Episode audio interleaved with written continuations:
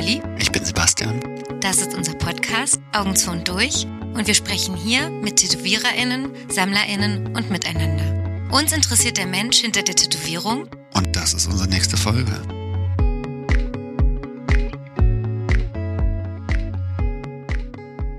Hallo liebe HörerInnen, ähm, ich fange schon mal an zu reden.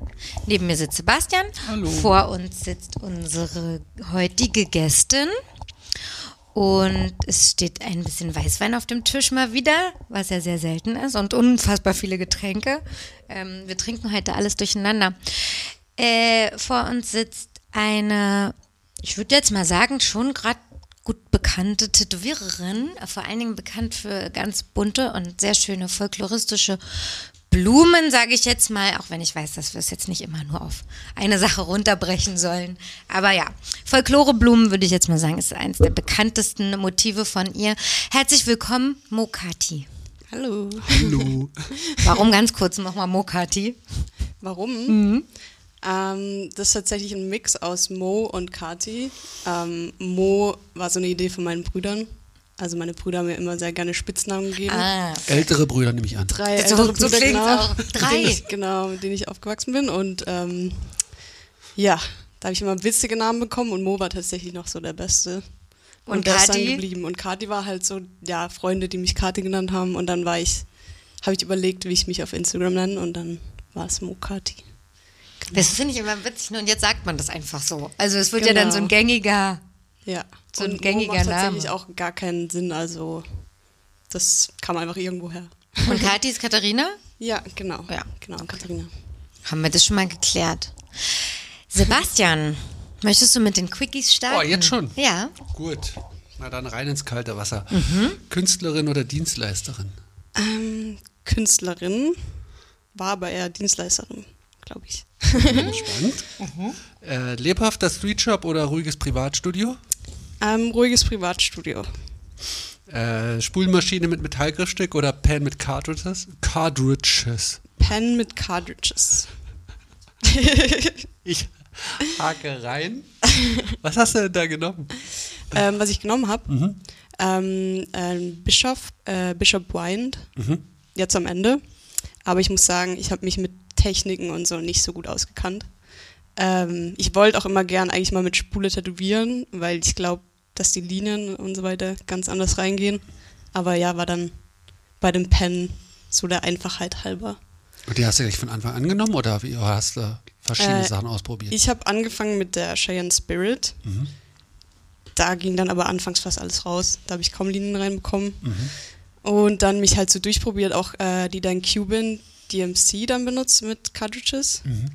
Und dann, äh, ja, dann so auf Pen über. Ja. Und da welche hast du genommen? Den Liner oder den Color Packer?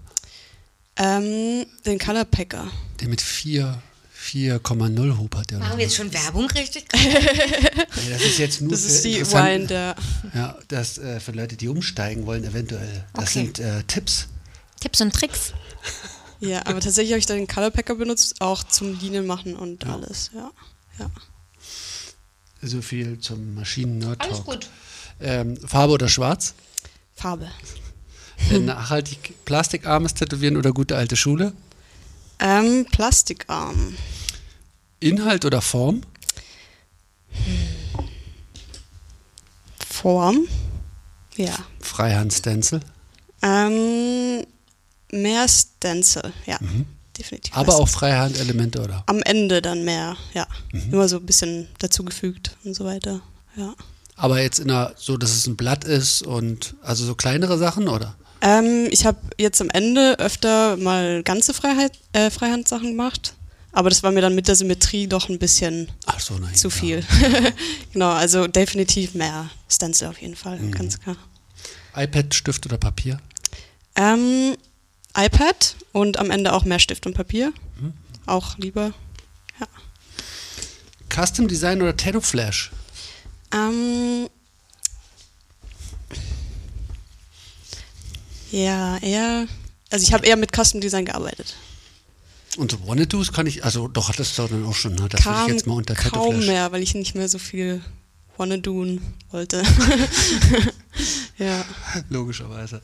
Äh, seriöse, ausführliche E-Mail oder saloppe WhatsApp-Nachricht? Wie, wie hast du das gehandhabt mit der Ähm, mir konnte man immer überall schreiben und jetzt habe ich dann mehr angefangen, nur noch über Mail zu antworten. Einfach der Einfachheit halber. Ein Kanal? Mhm, genau. Ähm, genaue Angaben zum Motiv oder komplette künstlerische Freiheit?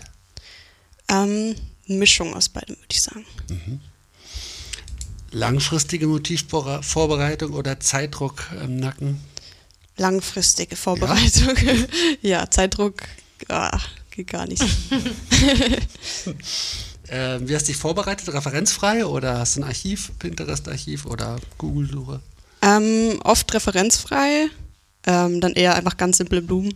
Mhm. Ähm, ja. Äh, Entwurf im Vorhinein verschicken oder beim Termin zeigen? Wie hast du das gehandhabt? Ich habe äh, ganz klar immer beim Termin gezeigt, ähm, habe dann aber auch angefangen, mehr zuzuschicken. Ähm, als ich dann weniger tätowiert habe, dachte ich, macht Sinn, auch mal vorher zuzuschicken. Hat dann auch gut geklappt. Ja. Weil du oft Probleme gehabt dann, wenn du es kurz vorher erst gezeigt hast? Oder was, wie, wie bist du darauf gekommen? Also es sagen ja ganz viele auch so, bloß nicht vorher zuschicken, weil Leute dann ganz vieles viel zu sehr zerdenken und noch Freunden zeigen und so weiter. Ähm, die dann irgendwie alle noch den Senf dazugeben. Aber ähm, äh, ich habe dann gemerkt, jetzt am Ende, also ich glaube, das ist eher so ein Ding, wenn man anfängt zu tätowieren, dass noch sehr viel umgeändert werden will. Und wenn man dann aber langsam einen Namen bekommt und jeder weiß, was man genau macht, dann wird auch nicht mehr so viel verändert eigentlich. Also je nachdem. Liegt es Und- vielleicht auch am Stil, weil sozusagen was aber so erwartbarer ist, als wenn du, oder vielleicht auch wegen den Blumen, ne, als wenn du eine Figur, was Figürliches bekommst, da kann man noch viel mehr so, oh, ach so, ich dachte, dass die ganz anders guckt oder so. Ja, stimmt, ja. Bei den Blumen sagt man jetzt wahrscheinlich seltener, ich wollte das Blatt links statt rechts. Ja. Könnte ich mir jetzt vorstellen, dass es hier figürlicher das wird und menschlicher, dass man da immer mehr dann Ja, voll, ne? Oder äh, dass man eben so schon klar kommuniziert, das und das mache ich, so sieht's Genau. aus. Äh, und Ja. die Bandbreite gar nicht so breit. Und du ja auch wirklich so einen erkennbaren Duktus hattest, dass man jetzt da auch weiß, wahrscheinlich, was man bekommt. Genau, So. genau. Wenn das, ja, wenn man dann schon weiß, man bekommt Blumen, dann kommt es eher öfter noch so auf die Farbwahl drauf an, weil ich sehr viele Farben benutzt habe. Ähm, dass es dann hieß, oh, ich wollte aber eigentlich lieber lila noch mit im Motiv oder sowas. Ja. Ich mach weiter. Hast Haben wir das als Frage noch mit dem Ändern? Ja, ne? Dem ändern? Ob man noch Änderungen vornimmt, dann immer? Hatten wir das? Nö, Als können wir, können wir doch rein. Nee, dann mach, mach erstmal weiter, sorry. Ich wollte dich nicht ver verirren. Hast du mehr äh, Stammkunden oder Sammler gehabt? Ähm, anfangs mehr Stammkunden und dann mehr Sammler. Hast du achtsames, konzentriertes Arbeiten bevorzugt oder viel gesprochen? Wie lief das ab? Ähm, auch eine Mischung. Auch eine Mischung. Gerne mal an manchen Tagen mehr geredet und manchmal weniger. Eher so, so im Flow. Ja. Kein festes Schema. Was sagst du zu den ganzen Betäubungsmitteln? Hast du da gute Erfahrungen? Ähm, ich ich mag es gar nicht. Also ich bin gar kein Fan von Betäubungsmitteln. Ähm, ich habe auch anfangs mal so ein Seminar besucht, als ich angefangen habe zu tätowieren, wo viele es angesprochen haben, dass man es weglassen soll. Ähm, also Tätowierer, die Vorträge gehalten haben. Hm. Ähm, und ich selbst benutze keine, verstehe es aber sehr gut. also gerade jetzt, äh, als mir ja mein Solarplexus tätowiert wurde, habe ich dann alle verstanden. ähm, aber ja, persönlich mag ich es nicht so. Ja, weniger. Hä, auch der Arm, hast du den ohne? Ja, ja Also Kathi hat einen komplett geschwärzten rechten Arm. genau. Ohne alles. Kommt aber auch immer auf den Tätowierer drauf an, also oder Tätowiererin. Ähm, Igor, der das tätowiert hat, Saka Nice, ähm, ist sehr schnell und dann Wie ist viele auch, Sitzung? Ähm, also der Oberarm war nicht von ihm, deswegen war es der Unterarm in zwei Sitzungen. Oh, schön. Ja, mit Aber Ellenbogen. dann richtig lange Sitzung? Nee, drei Stunden, dreieinhalb Stunden. Oh, schön. Ja. Also wirklich. Also eigentlich in sechs, sieben Stunden den kompletten Unterarm. Genau. Ja. Boah, krass. Also wirklich. Also wirklich. nee, nee. nee, mega gut durchgezogen. Äh, wenn du es dir aussuchen könntest, Handrücken oder Rücken? Ähm, zu tätowieren? Mhm. Ähm, Handrücken. Die kleineren Sachen. Ja. Eine vierstündige Sitzung oder lieber vier einstündige Termine am Tag? Wie hast du es gehandhabt? Ähm, eine vierstündige finde ich okay. Ja. Ja. Hast du einen Kunden oder mehrere gehabt? Ähm, ich hatte eigentlich immer einen Kunde am Tag. Mhm. Ja. Arbeitstier oder Feierabendorientiertes Arbeiten? Ähm, auch ähm, mal so, mal so. Mhm. Also jetzt am Ende dann eher, ähm, ja, Feierabendorientiert. Kerngesund Bandschei oder Bandscheibenvorfall, Sehnenscheid- Sehnenscheidentzündung oder Burnout? ähm, ich würde sagen, dann am Burnout gekratzt. Guestspots oder Home Sweet Home? Hast du viele Guestspots gemacht? Ähm, ich habe nicht so viele äh, Guestspots gemacht, dann auch eher gern in Studios, die ich so kannte schon, wo ich mich schon zu Hause gefühlt habe. Ja. Reue bei jedem kleinen Fehler oder neuer Tag, neues Glück? Ähm, neuer Tag, neues Glück. Mit bisschen Reue. Mediale Selbstinszenierung oder müsste man die Homepage anpassen? Ähm, ich habe keine Homepage, aber immer gut inszeniert auf Instagram. Ja. Auch nie eine gebraucht. Bist gleich mit Instagram gestartet oder mit Facebook? Ich bin mit Facebook noch äh, gestartet, ja, genau. Ähm, bewusst ausgewähltes Portfolio oder einfach Schnappschüsse? Ähm, bewusst, bewusst ausgewählt. Ach so, jetzt hatten wir es mit der Bildschirmzeit, war. Social Media Junkie oder Bildschirmzeit limitieren? Ähm, Bildschirmzeit limitieren und dann überschreiten. Heute mal wegdrücken. Heute wegdrücken. Heute kein Limit. Genau. Untergrund oder äh, Mitte der Gesellschaft? äh, Mitte der Gesellschaft. Okay. Danke.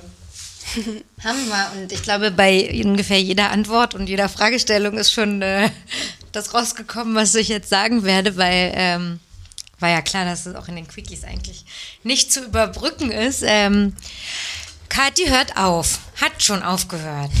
Das Seit letzte, einem Monat. Das, genau, das letzte Tätowierung ist vor einem Monat gewesen. Genau. Wie geht's dir jetzt und warum?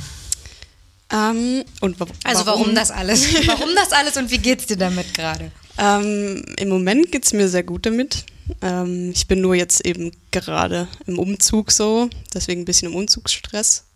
Äh, aber ansonsten habe ich mich jetzt schon ein bisschen runterreguliert. genau. Ähm, ja, aber fühlt sich gut an auf jeden Fall. Also hat sich von Anfang an gut angefühlt, die Entscheidung. Wie Seit- lange? Achso, sorry. Halt Seit Tag 1. Ja, definitiv. Also es war nicht einmal die Überlegung von, ah, ist es jetzt, also es war so Überlegung wie, oh, ist es jetzt dumm, dass ich aufhöre, weil es lief so gut. Das war die einzige, aber also nach einer Sekunde war mir wieder klar, warum. Also das war auch mein erster Gedanke, so dieses, hä? Aber es ist doch gerade, sie Genau. ist doch gerade so bekannt oder so, man, also irgendwie, oder man hört so viel, man sieht so viel und äh, warum genau jetzt? Aber kannst du mal ganz kurz sagen, weil eigentlich wollte ich die Biografie ein bisschen rückwärts jetzt spinnen. Also erstmal mit dem Ausstieg anfangen quasi. Ähm, genau, wann kam, also A, wie lange tätowierst du schon? Und dann, wo kam jetzt so dieser erste, wann kam das? Der, der erste Gedanke von aufhören oder Ja. Also ich tätowiere jetzt seit sechs Jahren und ähm, ich muss sagen, der Gedanke mit Aufhören kam eigentlich erst jetzt so vor kurzem. Aber der Gedanke von, also mir war immer, also wirklich schon seit Jahren klar, ich will irgendwann noch was anderes machen, als nur zu tätowieren. Ähm, ich wusste aber immer nicht so ganz was. Also ich dachte auch, es wird so ein eher so ein bisschen weniger tätowieren, irgendwie mal noch was anderes anfangen und dann so nebenher. Und dann ist auf einmal halt alles so übereinander zusammengebrochen und dann war es das jetzt halt einfach so. Ja, genau. Und also ich meine, man stellt sich ja eigentlich so vor, wenn jemand aufhört, dann, weil es gar nicht mehr läuft, weil man gar nicht mehr keine Ideen mehr hat, ausgebrannt vom kreativen, was auch immer, oder reingefallen ins kreative Loch oder so. Ja. Aber es, also von außen lief es ja eigentlich gut. Was, was, war, Genau. was war dahinter? Ja, genau. Also es lief alles äh, gut. Also es lief so gut wie noch nie. Also es lief zwar immer gut eigentlich. Also ich hatte nie Schwierigkeiten. Ähm, aber es war jetzt wirklich so weit, dass ich alles so weit erreicht habe, wie ich es immer wollte. Und dann stellt man halt oft fest, dass es, dass es das gar nicht ist so. Ähm, ja, also ja. Also diese Idee, äh, Berlin in einem großen Studio, erfolgreich, erfolgreich bei Instagram, Genau. genug Kunden, genug Geld. Das war so das. Ich würde sagen, das war eigentlich schon so meine Vorstellung, ähm, seit ich 16 bin oder 16 war, ähm, war das so die Traumvorstellung. So, äh, keine Ahnung, in der Stadt leben, morgens raus, so einen coolen Cappuccino holen, also so, und keine Ahnung, in coolen Klamotten zur Arbeit gehen und dann kreativ arbeiten. Ähm, und dann gehört aber halt oft zu viel mehr dazu. Ähm, und ich muss jetzt sagen, also mal rein zu dem Aufhören, ähm, es liegt vor allem daran, dass ich gemerkt habe, dass es das mit dem Tätowieren nicht ist. Also es war nicht nur die reine Überforderung, sondern dann zu merken, ich mache die ganze Zeit was, was ich eigentlich nicht wirklich machen will. Und Ich wollte gerade sagen, genau, weil wahrscheinlich könnte es auch sein, wenn man dann wirklich was macht, was man unbedingt machen will, kommt entweder die Überforderung gar nicht oder man zieht jetzt nicht den Schluss aufzuhören, sondern man will dann trotzdem weitermachen und muss nur, Genau. nur durch diese Überforderung durch. Ja, weil das ist, glaube ich, für viele auch schwierig zu verstehen oder denken vielleicht viele auch ähm, so, warum denn gleich aufhören? Also so, hä, es lief ja so gut, so übertreib nicht, oder? Aber ähm, viele wissen ja dabei nicht, dass es mir auch darum ging, dass ich das Tä- Tätowieren selber nicht mehr so äh, gefühlt habe einfach. Ähm, oder nie so richtig. Also das wollte ich gerade fragen. Genau, da also kann man- immer ja. nie. Also du warst gut in etwas und das, ich glaube, das ist voll interessant, weil das hat man voll selten auf dem Schirm. Man kann in etwas gut sein oder an sich erstmal gute Ergebnisse leisten, liefern, obwohl es jetzt noch nicht der hundertprozentige Lieblingsjob ist. Ja, ja, genau. Also ich glaube, ganz viele rutschen rein durch das, dass äh, man kreativ arbeiten will, man will Künstlerin sein ähm, und dann, dann ist das Tätowieren irgendwie so ein guter Weg. Ähm, oder für manche halt, da irgendwie durchzustarten. Und dann merkt man, ein- dass es einem vielleicht gar nicht ums Tätowieren geht. Und ich bewundere da voll viele, denen es auch ums Tätowieren geht, die da so in den Flow kommen. Ich finde, das ist halt so eine Sache. Also, das war für mich die größte Sache, dass ähm, so dieser Flow, den man hat, wenn man zeichnet, malt. Ich habe das, wenn ich stick, wenn ich irgendwas Kreatives mache, alles Mögliche. Aber beim Tätowieren halt nicht. So, ja. Also an sich bist du schon kreativ und du willst Kunst schaffen Ja. sozusagen. Genau. Aber das Medium war es vielleicht nicht. Genau, genau. Und ja, da ist halt auch so, finde ich, verständlich, dass es so die menschliche Haut vielleicht nicht, also irgendwann nicht mehr so das richtige Medium ist. Ist auch sehr anspruchsvoll, denke ich. Die menschliche Haut oder dass da ein Mensch, Die- lebendiger Mensch dran ist? genau, alles zusammen. Alles zusammen. ja, ja. Ist ja auch das schwierigste Medium irgendwie. Da, An so einer Genau. Pappe wäre es vielleicht erstmal einfacher, sich abzuarbeiten, sozusagen. Aber wie. Aber also gab es einen Moment, wo du aber dachtest, dass es das ist? Auf jeden Fall. Also bevor ich angefangen habe, dachte ich auf jeden Fall, das ist mein Traumberuf. Ähm, und so hat es auch, auch alles angefangen. Und ich habe auch wirklich jahrelang gedacht, oder halt, als ich angefangen habe, gedacht, ähm, ja, mega gut, dass es alles so läuft, dass ich da, dass ich Tätowiererin sein kann, dass ich als Künstlerin arbei äh, arbeiten kann und so weiter. Ähm, also ich, ich wollte das auf jeden Fall machen und ich habe ja auch echt viel dafür gearbeitet, so, um irgendwo hinzukommen. Äh, und dann halt zu merken, ja, dass es halt wieder woanders hingeht, irgendwie.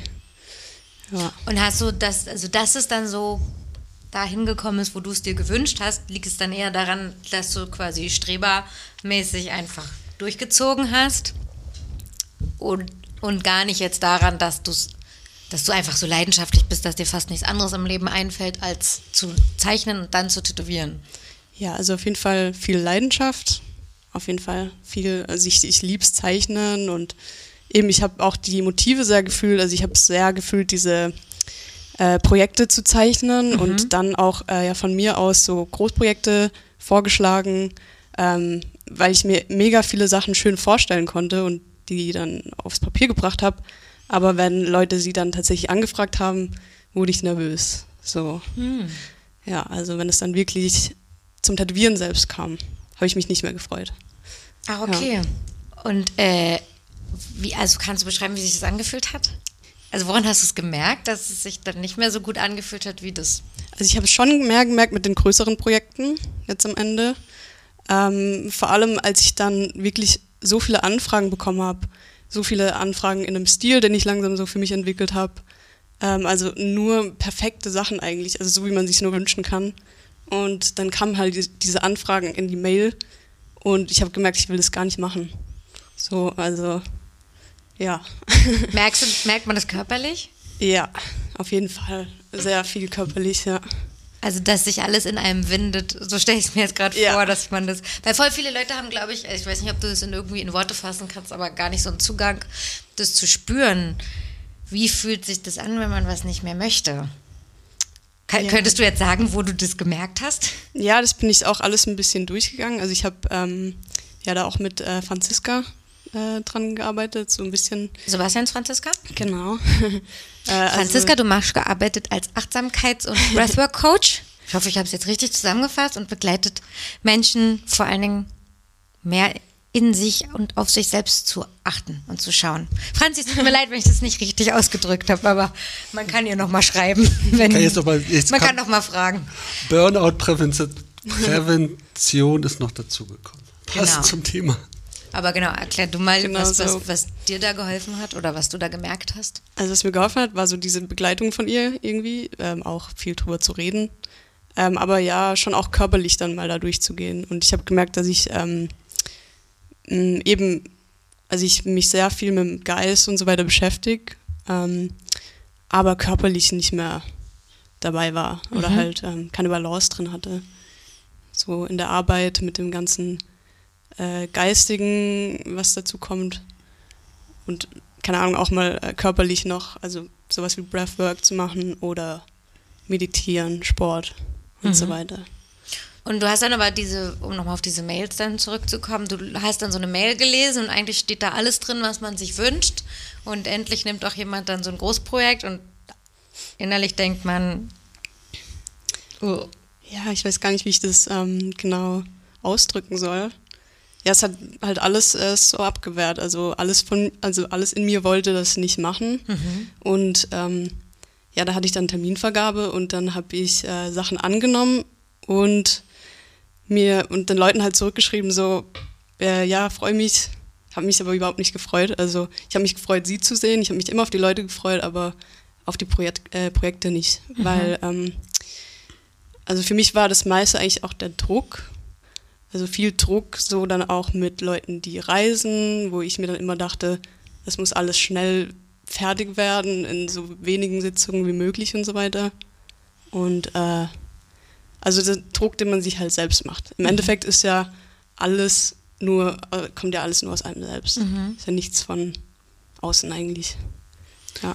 Kannst du dich an die letzte Tätowierung oder weißt du, wie sich die Tätowierung. Gab es eine Phase, wo die sich noch gut angefühlt haben? Also kannst du den, den Punkt sagen, wo es gekippt ist oder Das ist eigentlich schwierig. Ähm, also ich muss sagen, es hat so, also sehr gekippt, würde ich sagen, als ich habe bei dem Newcomer Contest mitgemacht.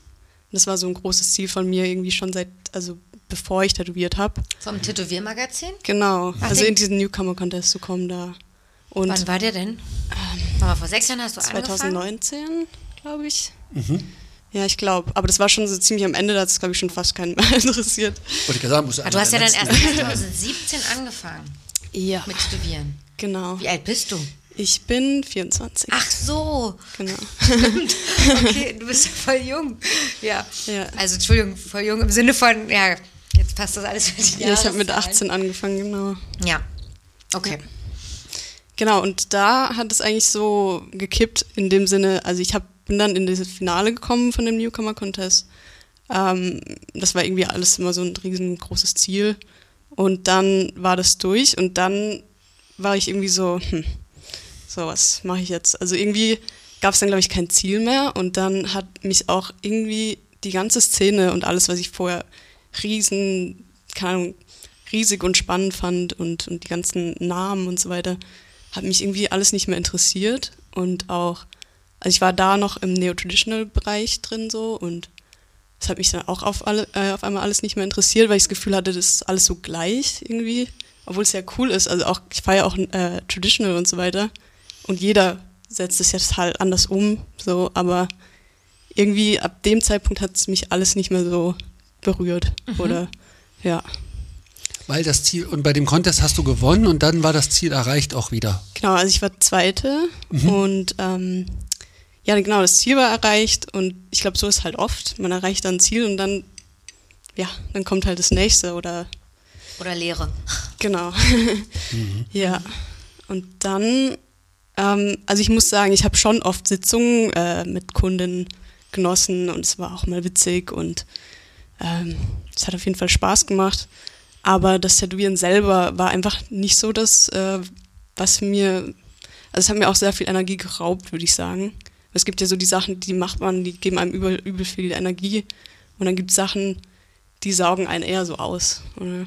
Ich finde es auch voll cool, dass du das differenzieren kannst, dass ja der Menschenkontakt schön war für dich. Genau, und du dich Fall. gefreut hast auf die Leute, aber dass sozusagen diese eine Sache dann dieses Umsetzt oder dass du auch das vorher auch alles mochtest, das Motiv, das Kreieren, das dann erstmal auf Papier bringen und so, aber, aber Mhm. das eine, wo es dann, dass da, da irgendwie der, das Störgefühl drin steckte sozusagen. Ja. Weil es könnte ja auch sein können, dass man dann die, ein Resümee zieht und denkt, ja, es sind halt die Leute, ich habe eigentlich nicht so Bock auf Kunden oder irgendwie so, aber dass es genau das Tätowieren ist. Du hast vorhin kurz eingangs gesagt, dass man vielleicht auch ein paar Sachen drumrum an dem Tätowieren spannender fand oder besser fand. Ich weiß nicht mehr, wie du es gesagt hast, so. Es klang so ein bisschen, als ob man natürlich auch diesen ganzen Lifestyle da dran, Aha. auf den so Bock hat. Ach so, weil man jetzt zum Beispiel das Tätowieren an sich, wenn das es nicht ist. Genau, aber Ähm, sozusagen, dass du vielleicht, dass man von dem Tätowieren natürlich auch mit dem ganzen Lifestyle drumherum dann eine Vorstellung hat. Ja, und deswegen also das erstmal wie ein Traumberuf daherkommt. auf jeden Fall. Also ich fand es auch ein großer Druck, dass es einem immer so gesagt wird, das ist ein Traumberuf. Ähm, und äh, ich würde sagen, es ist schon auch viel Selbstdarstellung und viel Ego, was mich sehr, sehr abgeturnt hat jetzt so. Ähm, bei vielen in, in, der, in der Szene, so sage ich mal. Wie Ähm, zeigt sich das bei dir? Oder wie hast du das wahrgenommen? Ähm, ja, also durch Instagram und so weiter sieht man das schon. Ich habe es auch bei mir selber gesehen. Also jeder hat so ein Ego, was einen irgendwie vorantreibt. Und auch ich habe mich dann so gefragt, warum mache ich das eigentlich? Und wie viel ist Ego irgendwie bei dem, was ich mache? Ähm, will man, also wie sehr braucht man die Anerkennung und wie sehr brauchen andere die Anerkennung? Ähm, ja. Ja. Ich finde es äh, auf jeden Fall sehr krass, das vor allen Dingen so früh zu erkennen. Ich meine, du könntest jetzt auch noch zehn Jahre das machen. Ja. Und äh, stumpf Ja, Ne? Weil es läuft. die Autobahn fahren, weil es läuft Ja, und also ich Geld das- gibt und so. aber ich denke mir manchmal schon auch, äh, ich hätte so gern diese Welle genutzt eigentlich. Aber ja, konnte es echt nicht mehr machen. Kann ich mal fragen, wie das losging? Jetzt Genau, wollte hätte ich jetzt auch. Super. Weil ich brauche mal den. Ja, ja. Danke. wie, wie ist denn dein Einstieg gewesen oder die ersten Berührungspunkte? Weil davon brauche ich jetzt mal ein Bild. Die, der Einstieg ins Tätowieren, oder wie? Ja, oder die, seit wann du die Idee hattest, tätowieren zu wollen und wie es dann Ja. in, in die Umsetzung ging. Also ich würde sagen, so 15, 16 habe ich angefangen, mir, also mich zu interessieren für Tätowierungen. Also dass ich sie gesehen habe und sie schön fand und dachte, ich brauche selber ganz viele, damit ich mich selber schön finde. Und ähm, ja, also ich wusste immer, ich will voll tätowiert sein. Und dann wollte ich unbedingt, also ich wollte immer, äh, immer zeichnen, zeichnen, zeichnen. Ähm, und dann bekommt man ja, was man will. Man zeichnet, zeichnet, zeichnet. und ähm, genau, ähm, der Einstieg war eigentlich so, dass ja, äh, mir wurde irgendwie klar, als ich beim Arbeitsamt war, das, da muss man hin in der, bei der mittleren Reife, ähm, da habe ich halt angesprochen, dass ich gern was Kreatives arbeiten würde. Und dann hieß es halt, ja, kann man halt Friseurin oder Erzieherin machen.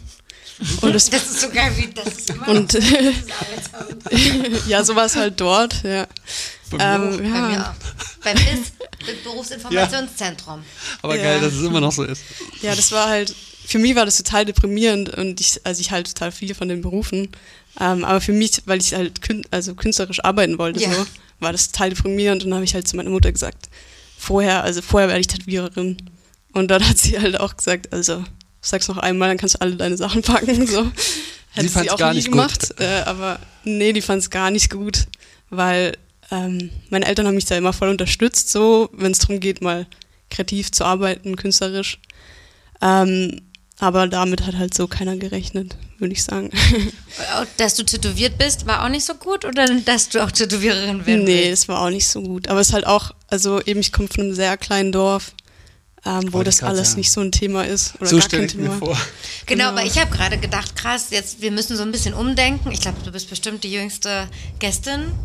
Und ich finde es voll toll, dass wir jemanden in deinem Alter mal da haben, weil du bis 2014 warst du 15, 16. Mhm. So. Und da denkt man ja, egal ob jetzt vielleicht im Schwarzwald oder nicht, aber da, ist, da denkt man ja jetzt, okay, auch Ah, da okay. ist dann aber, das, wir reden ja jetzt nicht von 1998 im Schwarzwald, sondern 2014. Ja. Aber es ist trotzdem, ja, und Aber auch ist scheinbar jetzt dann trotzdem noch, immer noch Thema, würde ich sagen. ja. Ja. Und Eltern können ja in jedem Jahrhundert und Jahrzehnt Voll. konservativ oder Ängste haben oder was auch immer. Also. Ja, und auch gerade in dem Alter war das für mich ganz schlimm. Also da, äh, ich konnte das nicht verstehen, dass man damit ein Problem hat. Ähm, und keine Ahnung, hat dann so ein, zwei Jahre gedauert und dann habe ich das auch alles verstanden. Also warum die bedenken, ist ja immer bei jedem dasselbe. Ja. Man will eine gute Ausbildung für sein Kind und man will einfach, dass das Kind für sich sorgt und ja, Hast du Realschulabschluss gemacht oder dann noch weiter genau. Gymnasium? Realschulabschluss, mittlere Reife und dann äh, Fachhochschulreife ähm, in Produktdesign. Ach, okay, also dann schon diese Bodensee. Richtung eingeschlagen an sich. Genau, auch aufgrund äh, der Vorschlag meiner Mutter, die meinte, ich soll noch irgendwie was probieren in Richtung Design, bevor ich gleich sowas anfange mit Tätowieren. Und Ach, fand ich dann auch nach gut. 16 schon eigentlich Ja, genau, doch. Ja. Kompromiss schon geil. ausgehandelt. Nee, aber das fand ich dann auch gut. Also das fand ich dort nicht gut. aber als ich es dann gemacht habe, äh, auf jeden Fall eine gute Erfahrung. Und hilft mir dann jetzt wahrscheinlich auch wieder, wenn ich Fachabi habe. Ja, da kommen wir noch gleich dazu, genau. Ähm, und dann warst du, ach, also dann hast du das Abitur quasi da gemacht oder die Fachhochschulreife gemacht, ne? Also Genau. Fachabitur gemacht. Und dann, Dann habe ich es immer nur tätowiert. Also dann habe ich, ähm, das war nämlich auch so ein Thema, genau, da habe ich dann von allen gehört, ich soll eine Ausbildung machen, das wäre das einzig wahre. Und zum Tätow zur Tätowiererin. nee, erstmal was anderes. Ach so. Und dann dachte ich, werde ich jetzt, weiß ich nicht, ähm, gehe ich in den Pflegeberuf oder so. Wollte ich gar nicht, also null, aber ich dachte einfach, ich muss eine Ausbildung machen. Ähm, und dann hat eine Freundin mich gepackt und meinte, du willst, also Janne war das, ähm, die meinte, ähm, du willst Tätowiererin werden unbedingt. Ich nehme dich jetzt mit mit dem Auto und wir fahren überall rum und fragen. Und dann Oh. haben wir halt in allen Studios gefragt, ähm, In allen Studios wo? in der Umgebung. wo ist die Umgebung? Ähm, also unsere Umgebung dort war dann, wir haben gefragt in Baden, in der Schweiz, da war ein Studio. Wir haben gefragt in Lörrach. Ähm, genau, und dann Waldshut und Bad Säcking. Ich bin dann in Bad Säcking gelandet bei uns. Genau, da wurde ich dann angenommen. Und da kamst du vorbei mit Mappe. Ja, All deine Zeichnungen, was du schon bis dato gezeichnet hast. genau. Was hast du da gezeichnet zu der Zeit? Ich glaube, viele fangen so an, tatsächlich. Ich habe ähm, so realistische Porträts gezeichnet. Also viele Sachen versucht realistisch. So hyperrealistisch Ähm, oder schon so mit künstlerischer Abstraktion? Ähm, beides ein bisschen, würde ich sagen. Mhm. Also verschiedene Motive. Ich habe aber auch schon viele Sachen mit Linien gezeichnet, tatsächlich. Mhm. Ja. Und dann haben die das gesehen und War dann, ja, kannst erstmal die ersten paar Wochen auf die Couch sitzen und zuschauen und einfach zeichnen, zeichnen und. da warst du selber aber noch nicht tätowiert. Nee, da hatte ich ein ganz kleines erstes Tattoo, Mhm. so ein Unalom. auch so ein Trend dazu zu der Zeit. Ja. Aber fand ich dort auf jeden Fall eine schöne Bedeutung. Ähm, ja, nur das hatte ich und ich hatte deswegen auch überhaupt gar keine Ahnung. Ich bin auch so richtig, ähm, ja, damit so ins kalte Wasser gesprungen. Und ich, also ich wusste wirklich gar nichts. Also du hattest jetzt auch noch nicht einen Plan von allen Tattoo-Stilen und dass aus deinem Gar Realismus nicht. mal erstmal neo-traditional werden könnte, war noch nicht. Nee, also ich wollte auch gar nicht mit Realismus anfangen. Ich habe mit Dotwork angefangen. Dotwork, Mandala, solche Sachen.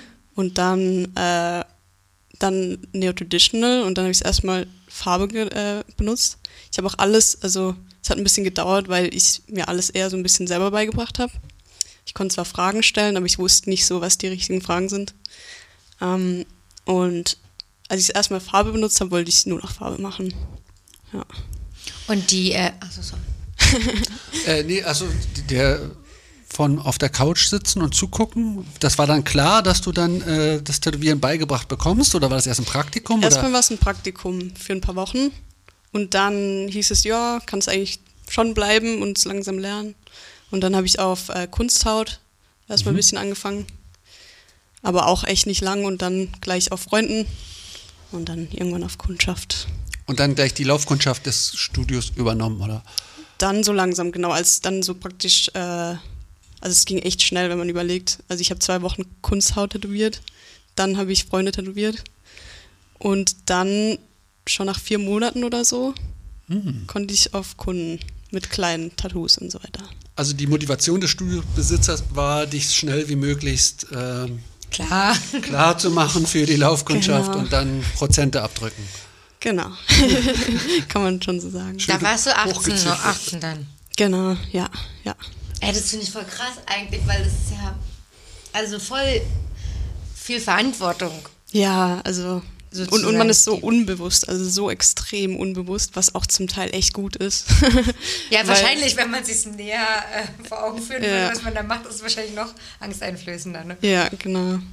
Ja, das, also eben dann auch wieder Perspektive. Also einerseits so gleich äh, starten, damit man dann Geld abgeben kann. Andererseits musste ich dafür nicht irgendwie zwei, drei Jahre nur putzen. Hm. Also ich musste zwar auch putzen und so weiter.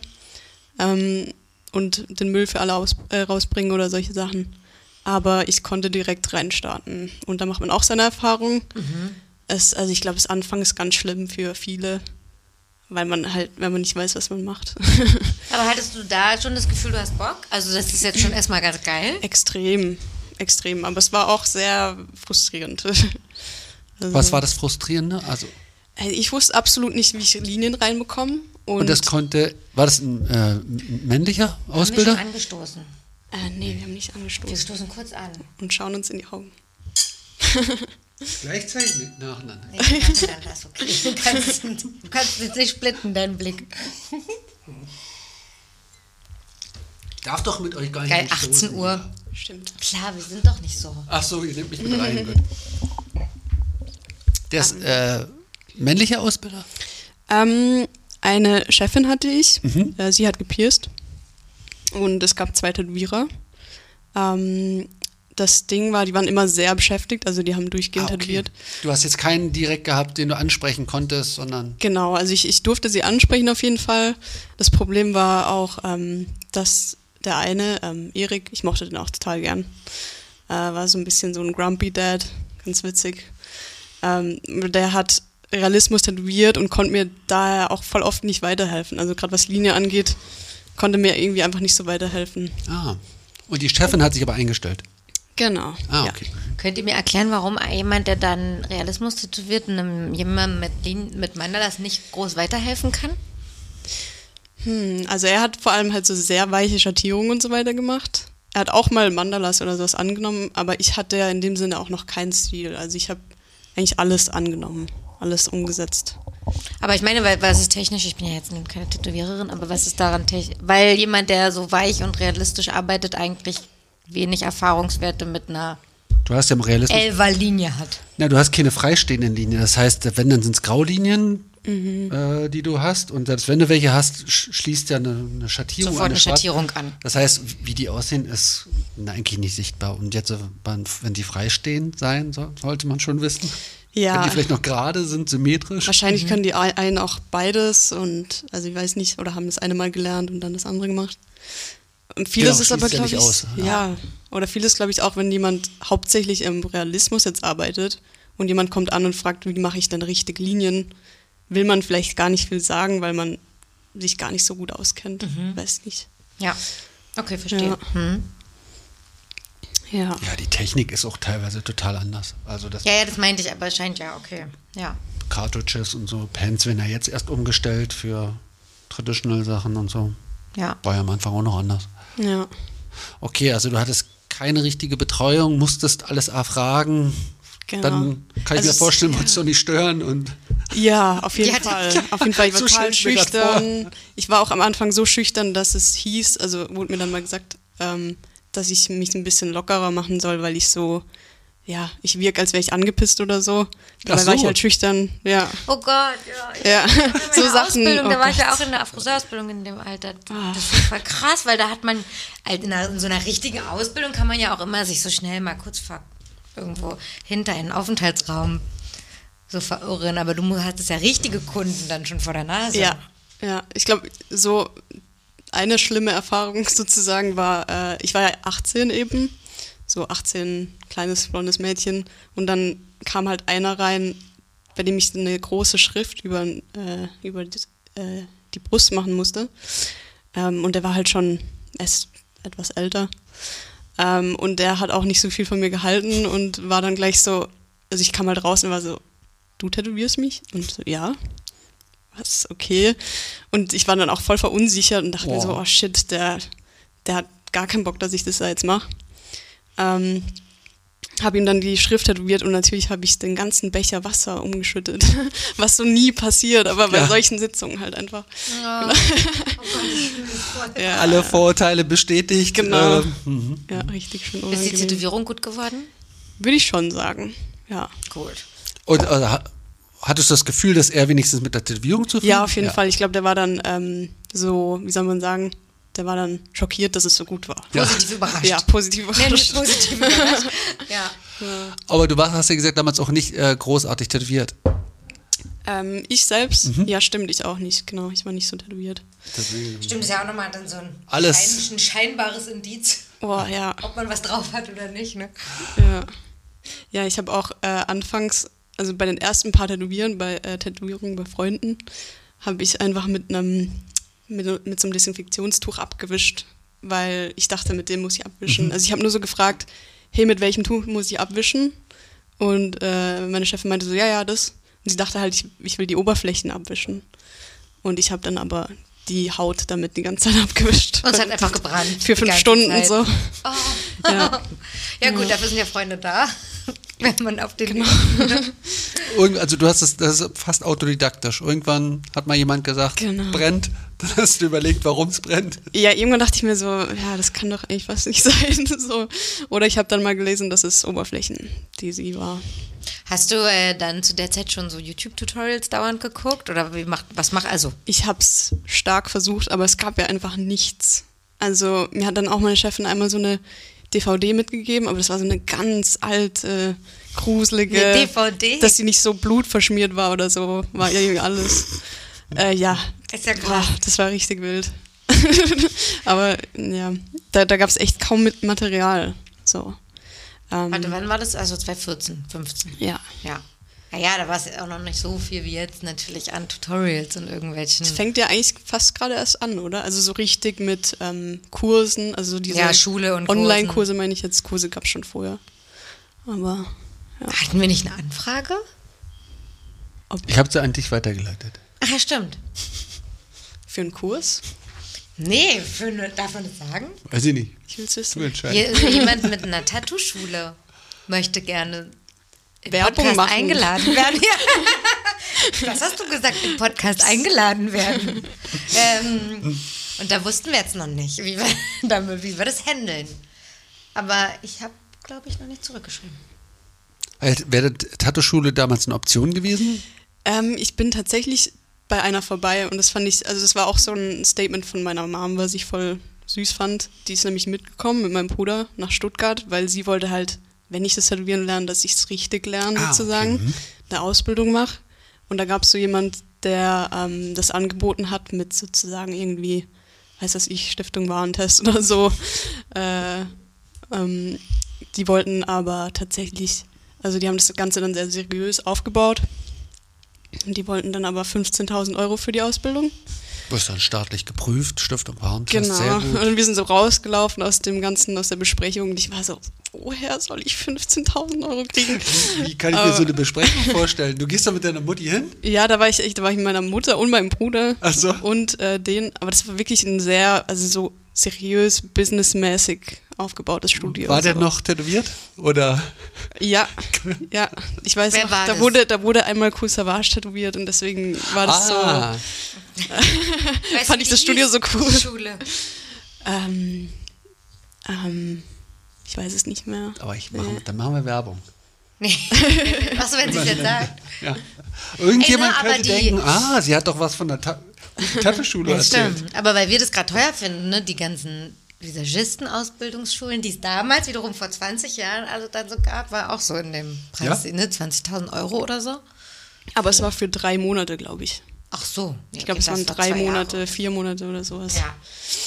Ja, krass, okay. Aber da hast du dich dann dagegen entschieden? Ja. Wegen dem Aus Geld? Geldgründen. Sonst hättest du es vielleicht gemacht? Ah, ich meine, wenn es günstiger gewesen wäre, bestimmt. Mhm. Aber ähm, ja, das war keine Option. Wie, hat, hat ihr dir das erklären können, was da auf dich zukommt? Oder habt ihr an den Tisch gesessen und gesagt, ja, hier unterschreibe? genau. Mir ist gerade noch aufgefallen, nee, der Grund, warum ich das sowieso nicht gemacht hätte, war auch, ähm, wir haben dann gesehen, dass dieser Vertrag war ein bisschen so ein, ja, ein Knebelvertrag. Also die konnten praktisch sagen, ähm, man muss die 15.000 Euro abdrücken und wenn dann aber doch zu, zu wenig Te äh, Teilnehmer da sind, dann fällt der Kurs einfach aus. So. Und dann hat man einfach nichts Auch für gut. 15.000 Euro. Deswegen, ja, das war so ein bisschen Also, damit man selber noch weird. Akquise macht. Damit, Der Kurs stattfindet. damit der Kurs auch wirklich stattfindet. Die Kannst Frau- du nicht auch noch mitmachen? klar. Das ist ja wild, ey.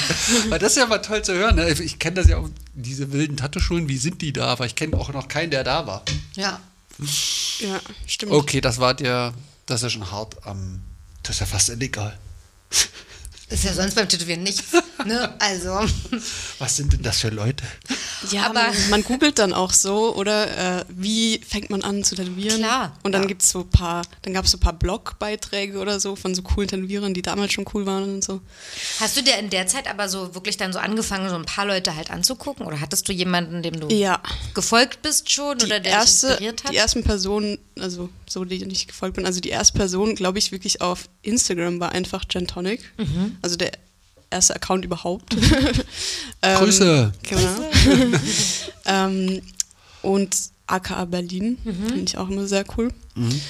Ähm, genau, und äh, das war nämlich auch krass. Jen war da noch Anfängerin und ich habe die Sachen gesehen. Ich habe eben, ich konnte ja gar nicht tätowieren. Und ihre Anfänge waren für mich so unglaublich gut. Also ich dachte halt, sie wäre eine krasse Tätowiererin, dabei war sie ja noch Anfängerin. So. Genau. Ähm, und dann ging es halt so langsam mit dem ganzen Instagram-Ding los. Dass dann einer nach dem anderen aufgeploppt ist. Ja.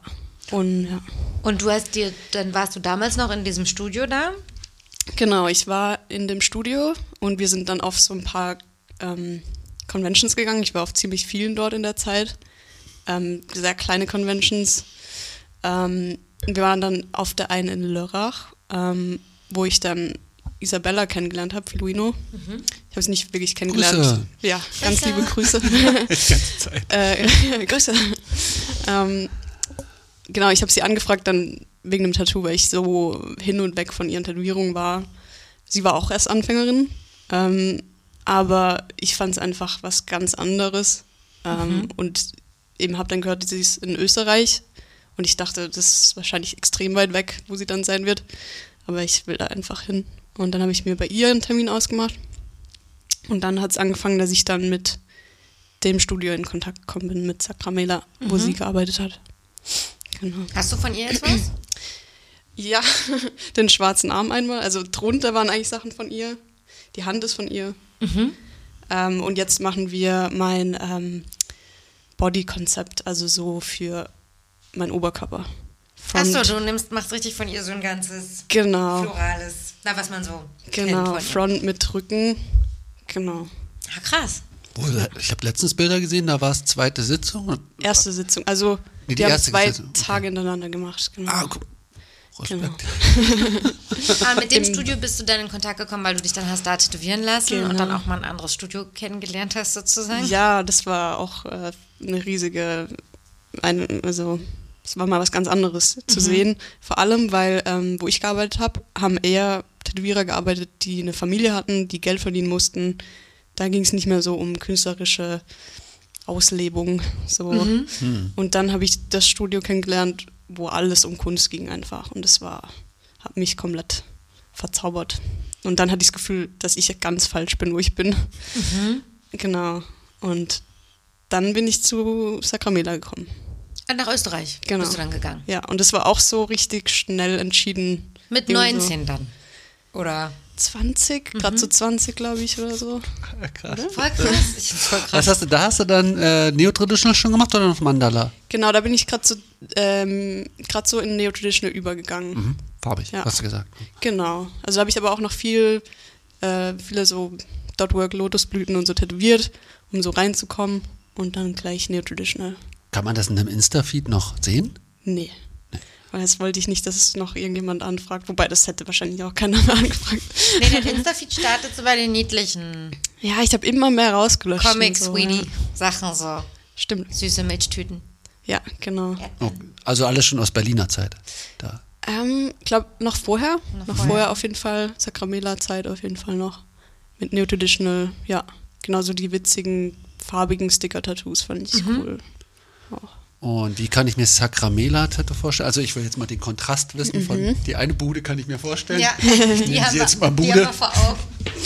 Ähm, genau, also Sacramela war halt so, wenn man reinkommt, ein- wie so ein Wohnzimmer, so Mhm. ein gemütliches Wohnzimmer, war dann halt schon so zu der Zeit einfach so ein modernes, cooles Studio. Mhm. Wo, also so inmitten von all diesen Rocker-Studios so ein bisschen. Und ähm, Aber so Neo-Traditional-Studio, so ja, genau, Tiere, genau. Trockenblumen, Ja. Blümchen, Tapete, Sofa. Ja, genau. Ganz genau so mit, mit, mit Vintage-Lampe und Genau. Vintage-Sessel und so. Und wie viele Leute haben da gearbeitet? Ähm, als ich gekommen bin, war es ähm, Marichill, also das Studio gehört Marichill und ähm, Isa, also Filuino. Ähm, genau, den beiden hat es gehört zu der Zeit. Ähm, und wer hat noch da gearbeitet? Dann mal noch jemand am Tresen, das hat immer ein bisschen gewechselt, Lucy. Also jetzt nicht so ein großes Studio mit fünf, sechs, sieben Leuten. Nee, es waren immer eher so vier Leute. Okay. Genau. Mhm. Genau, Gino war noch ein Tätowierer. Ja, und es hat jetzt immer so ein bisschen durchgewechselt. Und, Also ja. nicht ganz so groß wie dann später Sticks and Stones. Nee, da hatte auch jeder echt so seine, ähm, seine Station mit echt richtig viel Platz und viel Licht, das war auch schön. Und wo sich halt jeder so einrichten konnte, so seinen eigenen Platz. Das fand ich auch immer sehr cool. Und vorher hast du keinen eigenen Platz gehabt dann in dem anderen Studio? Doch, aber das war eher so ähm, weniger künstlerisch eingerichtet auch. Und man hatte dort nicht so die künstlerische Freiheit. Es war sehr, es war alles sehr steril, weiß. vor. Wie heißt nochmal? Kennst du den Verkaufsladen, den Tattoo-Supplier Perfor bei uns in Friedrichshain? Nur vom Wo das eher Schaufenster. so Glastra Glasvitrinen, Ja. Chromtresen, also eher so funktional, dass die Flächen Hygienisch. desinfizierbar sind, hygienisch sind. Witzig, ich habe es nicht mal erwähnt. Hm? Krass. Was? Ich habe nicht mal irgendwas erwähnt zu der Optik, aber gut. Genau so sieht's aus. Ich habe so einen Schrank mit Schubladen, da mache ich die eine auf. Da passt alles rein. Ja. Genau. Ja, und eben, ja, Sacramilla war eher so, so heimelig. Seid ihr da im Guten auseinandergegangen, wo du gelernt hast? Oder Ähm, es abgehauen, geht. rausgeflogen? Es geht. ähm, also, ich muss dazu nochmal sagen, ich, ich gehe nie gern ungut auseinander. Und ich bin voll dankbar, dass ich dort gleich so durchstarten konnte. Ähm, aber wir sind dann nicht so gut auseinandergegangen, weil ich wollte eigentlich in ein Nachbarstudio ähm, dort anfangen, wo auch eine Freundin von mir tätowiert hat, die mit mir so zeitgleich angefangen hat, Bibi. Und ähm, dann hieß es noch so ein bisschen, ähm, ja, äh, Respektregel 120 Kilometer entfernt arbeiten. Und dann, wie gesagt, ich war da Genau, 1918. Zahl auch, ne? Äh, 120. 1920? Ja. Und dann habe ich auch versucht, also ich habe versucht, hey, können wir da irgendwie eine Lösung finden, so, aber war nicht zu machen. Und dann kannte ich nur Sacramela in Österreich, was aber auch einfach halt so ein guter Vibe war, wo ich mir dachte, okay, frage ich da nochmal an, so, und hat dann zum Glück ge äh, geklappt. Und in das andere Studio wolltest du jetzt wegen deiner Freundin wechseln, weil du mit ihr zusammenarbeiten wolltest? Oder weil du aus, oder Auch und auch weil ähm, dort wollte ich auch ur ursprünglich mal gern anfangen. Ähm, war, war ein sehr cooles Studio einfach. Silent Water in Laufenburg. Ja. Diese 120 Kilo, ich meine, das ist so witzig, ne? Sorry. Aber also A höre ich das ja immer hier nur aus Süddeutschland. Das muss so ein süddeutsches Ding sein auch. Sorry, Weiß ich nicht. Sorry, aber Ich meine, in Ostdeutschland gab es das auf jeden Fall. Ich weiß nicht, ob es jetzt noch gibt. ist das okay? Ja, aber ich meine, das war ja dann schon zu einer Zeit. Ja, ja, das- das- ich meine, sorry, hier macht jeden Tag ein neuer Friseur neben dem anderen auf. Ja, in, das ist in, halt Berlin, In ne? zwei Minuten Entfernung. So, ich finde das echt. Ja, Funny. ich hätte tatsächlich schon anfangen können bei dem anderen Studio, aber es, also der Hätt's halt Besitzer Ärger gegeben. genau wollte halt auch keinen Ärger oder irgendwie Ja. un, ungutes Ding da. Ja, voll. Ja, ist krass. Also ich will niemandem zu nahe treten, aber ich finde Nee. es trotzdem irgendwie. Und dann hast du gesagt, das ist ja dann wie, wie weit von deiner Heimat gewesen? Äh, zum Glück auch nur zwei Stunden mit dem Auto. Okay. Das geht noch. Österreich hört sich immer ganz weit weg an und man denkt immer nur an Wien, aber Dann das war war das ja dann. knapp über Ich wollte 120. gerade sagen. Ganz 180 Kilometer. ja.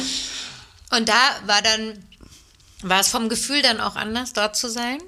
Ja, voll, auf jeden Fall. Also das war auch so richtig, ich dachte mir krass, ich bin endlich äh, irgendwo angekommen. Also auch so ähm, wegen dem, dass ich wollte das Dorf auch unbedingt verlassen, immer. Also ich wollte immer raus und mehr sehen und auch, ähm, also es war cool, dann viel aufgeschlossenere Leute um sich zu haben. Ja. Immer alle sehr offen geredet bei Sakramila und coole Gespräche gehabt und Deep Talk jeden Tag und so. genau. Ja, das Und war da warst du aber dann voll im Neo-Traditional-Fieber sozusagen. Genau, genau. Ja, auch die zwei vom Studio ähm, haben auch so gesagt, sie wollen mit dem Studio Neo Traditional nach Österreich holen, so oder nach Vorarlberg zumindest. Es war in Vorarlberg, genau. Wart ihr da ähnlich alt oder starke Altersunterschiede? Ähm, also ich bin immer die Jüngste bisher, wo ich hingehe. Hier auch hier wieder. genau. ähm, ja, also immer Unterschiede auf jeden Fall, ein paar Jahre. Ähm, Marichil war jetzt da auch so meine beste, engste Freundin. Ähm, ist jetzt 30 oder 31. Die Jüngste zu sein, ist ein Vorteil für dich oder Ich glaube, es ist Gewohnheit, weil ich hatte immer kennst du ältere gut, Brüder, Stimmt. also auch mit großem Abstand. Genau. Ja, also habe ich mir echt schon gedacht, dass es vielleicht so ein Muster ist. Haben die das jetzt geschafft, das Neo-Traditional nach Österreich zu bringen? Ja, auf mit jeden dem Fall. Studio? Auf jeden Fall. Sind die Vorreiter sozusagen? Sind die die Anlaufstelle für Neo-Traditional Ja. Events? Ja, also gerade so das mit dem farbigen Neo-Traditional, was dann so alles geboomt Ja. hat, würde ich Ja. sagen, kam dann dort auch voll an. Und ich finde es halt auch cool, dass man sieht, ähm, in solchen dörflichen Gegenden, dass man da auch genug zu tun hat, jeden Tag immer. Also, Vielleicht manchmal auch mehr, ne, wie man so hört. Dass Ja. es jetzt so in Großstädten wie Berlin harter Wettkampf ist und Stimmt. auf dem Land noch gut verteilt. Weil überall 120 Kilometer dazwischen sind. Leute, das macht Sinn. Ja, stimmt. Ne, jetzt wo Ah, du stimmt. sagst. Ja. Hey, stimmt, wirklich. voll gut. Ja, ist halt Konkurrenzschutz natürlich. Ja. Machen Anwaltskanzleien auch so, ja. Ach, die machen das auch, da haben sie es ja. Ja, die und äh, genau, ist ja immer so, ne? Die ganzen, die Alten. Die Aber-. Darf man sowas irgendwo machen? Naja, eigentlich, nee, ich glaube nicht, aber es wird, kann natürlich so, bei Anwälten ist es jetzt, glaube ich, eher dieser. Äh, ich habe mal gehört, bei Psychotherapiepraxisen gibt es eine Vergabestelle und da ist es auch geregelt. Du kannst nicht einfach eine, eine habe ich jetzt bei von der? Kassenabrechnung. Ach so, okay. So und da ja kaufst einfach- du ja auch den Standort. Also du musst dich den, den Standort für die Praxis von jemand abkaufen. Weil das geregelt ist auch von den Abständen. Hoa, ist aber gefährliches Ich glaube, bei Halbwissen. Apo- Apotheken ist es, glaube ich, auch so, bei Apotheken. Es ist einfach bestimmt überall so. Ja, und irgendwas ist es bei Alles manchen. muss gut verteilt sein. Ja, ja, und bei manchen irgendwie ähm, Branchen ist es ja auch eben so, dass man, wenn man sozusagen die Branche wechselt, dass man dann ein Jahr lang nicht in die und die Branche gehen darf oder so. Wir- Oder zu den und den Konkurrenten. Ich wollte gerade sagen, wir werden es aufdecken, aber werden wir wahrscheinlich nicht. Wir sind ja in der Tattoo-Szene. Also es gibt immer noch, oder nee, das war ja im Jahr von 2000, was? 2016 war Gibt das. es noch Abstandsregeln? Ähm, Jetzt kann es ja auch schon anders sein. Ja. 2016, da bist, also genau, da warst du dann in dem, was war, ich habe überlegt gerade so, was war 2016 auch so Boom gerade, aber es war Neo Traditional. Also, ja, War ja auch gerade Es war auch gerade so, also als ich angefangen habe, war wirklich so das mit den Lotusblüten.work. Ähm, dann alles geografisch, oder geografisch macht keinen Sinn. Geometrisch? Geometrisch, sorry. Ähm, genau, Mhm. mit solchen, das, keine Ahnung, solche Waldsilhouetten in einer Raute oder so. Ich wollte gerade, genau, Hirsch im Dreieck. genau. Hirsch in der Raute. Ja. Genau, das war alles, als ich angefangen habe. Fand ich auch alles dann mega cool. Ja. Für fünf Minuten. Ja. Und dann wollte ich was anderes machen. Aber du hast diese Trends auch immer schon durchgearbeitet und schnell verlassen, oder? Ja, also am Anfang habe ich so einen Trend gestartet, genau. Und dann, ich habe, also bei mir ist es echt krass, ich habe immer, wollte dann immer irgendwas wieder nicht machen oder wollte irgendwas mehr machen. Und dann, also wie soll ich sagen, ich wollte zum Beispiel einmal nur noch Neo-Traditional machen. Dann habe ich das gemacht, dann wollte ich nur noch Neo-Traditional in Farbe machen. Dann kam es soweit, dann wollte ich auf einmal das mit dem Folgart so umsetzen. Und dann wollte ich auch ganz klar nur noch Folgart in Farbe machen. Und das andere dann immer gar nicht mehr. Also das finde ich dann auch äh, sehr frustrierend so in der Arbeit als Künstlerin, ähm, wenn man einfach immer so frustriert ist mit dem, was man machen muss oder noch umsetzen muss, ähm, so in der Dienstleistung. Obwohl ja, du man willst das gar nicht voll schnell dich wechseln und dann willst du auch eigentlich, dass, dass jeder dann jetzt auch so schnell mitgeschnallt hat. Genau. Und jetzt nicht noch was von vor einem Jahr. Ja, voll. Ich glaube, es geht auch vielen so, auf jeden Fall. Und ich muss auch sagen, es haben alle mega schnell immer mitgewechselt. Also ich fand es auch Ich echt wollte cool. gerade sagen, die Kunden wechseln ja meistens nicht so schnell genau. einem, ne? Ja, aber die haben echt auch ähm, immer mitgewechselt. Die waren so, ah cool, ich habe jetzt gesehen, du machst das mit den Blumen, so mit diesen symmetrischen. Jetzt will ich das. War so, ja geil. genau. Was hast du mit denen gemacht, die keinen Bock hatten zum Wechseln? Ähm, also ich habe zum Beispiel ham- am Anfang halt auch noch so Neo-Traditional oder Ornamental Sleeves gemacht in schwarz-grau. Und da habe ich noch einmal angenommen bei einer äh, Kundin und habe dann aber bei dem zweiten gesagt, oh sorry, weil sie nochmal angefragt hat, ich fühle einfach schwarz-grau so absolut nicht. Also Projekte abgearbeitet, Körperteile abgearbeitet. Genau, genau. Also ich habe schon immer Sachen fertig gemacht, ich habe niemanden einfach stehen lassen. Ähm, aber, also ich habe das auch immer so gesehen, wirklich immer dann aus meiner Sicht auch. Also ich will immer, dass die Leute, die mich tätowieren, dass die da auch wirklich Bock drauf haben. Also ich will nur ein Projekt angehen, wenn die sagen, ja Mann, habe ich voll Bock. Ähm, ich, also deswegen, ich habe das dann auch irgendwie so mit den Kunden so gesehen, dass die ja nicht wollen, dass man sie tätowiert, wenn man das gar nicht fühlt. Oder wenn es einen sogar richtig abfuckt, sozusagen. Aha. Ja. Total. Wie lange waren die Phasen? Weil du mir bist schnell gewechselt. Ich stelle mir so vor, dass das so Jahresabstände waren. Ja, wirklich Jahresabstände eigentlich, ja. Also ich habe auch mir das so vorgenommen. Da sieht man auch immer, dass es ganz gut funktioniert. Also ich habe ähm, mir dann wirklich mal so gedacht, boah, ich will nur noch Farbe tätowieren. Ich fühle einfach schwarz-grau nicht. Ähm, also das bin ich einfach nicht. Und dann habe ich mir gesagt, okay, nächstes Jahr, ab nächstem Jahr nur noch Farbe.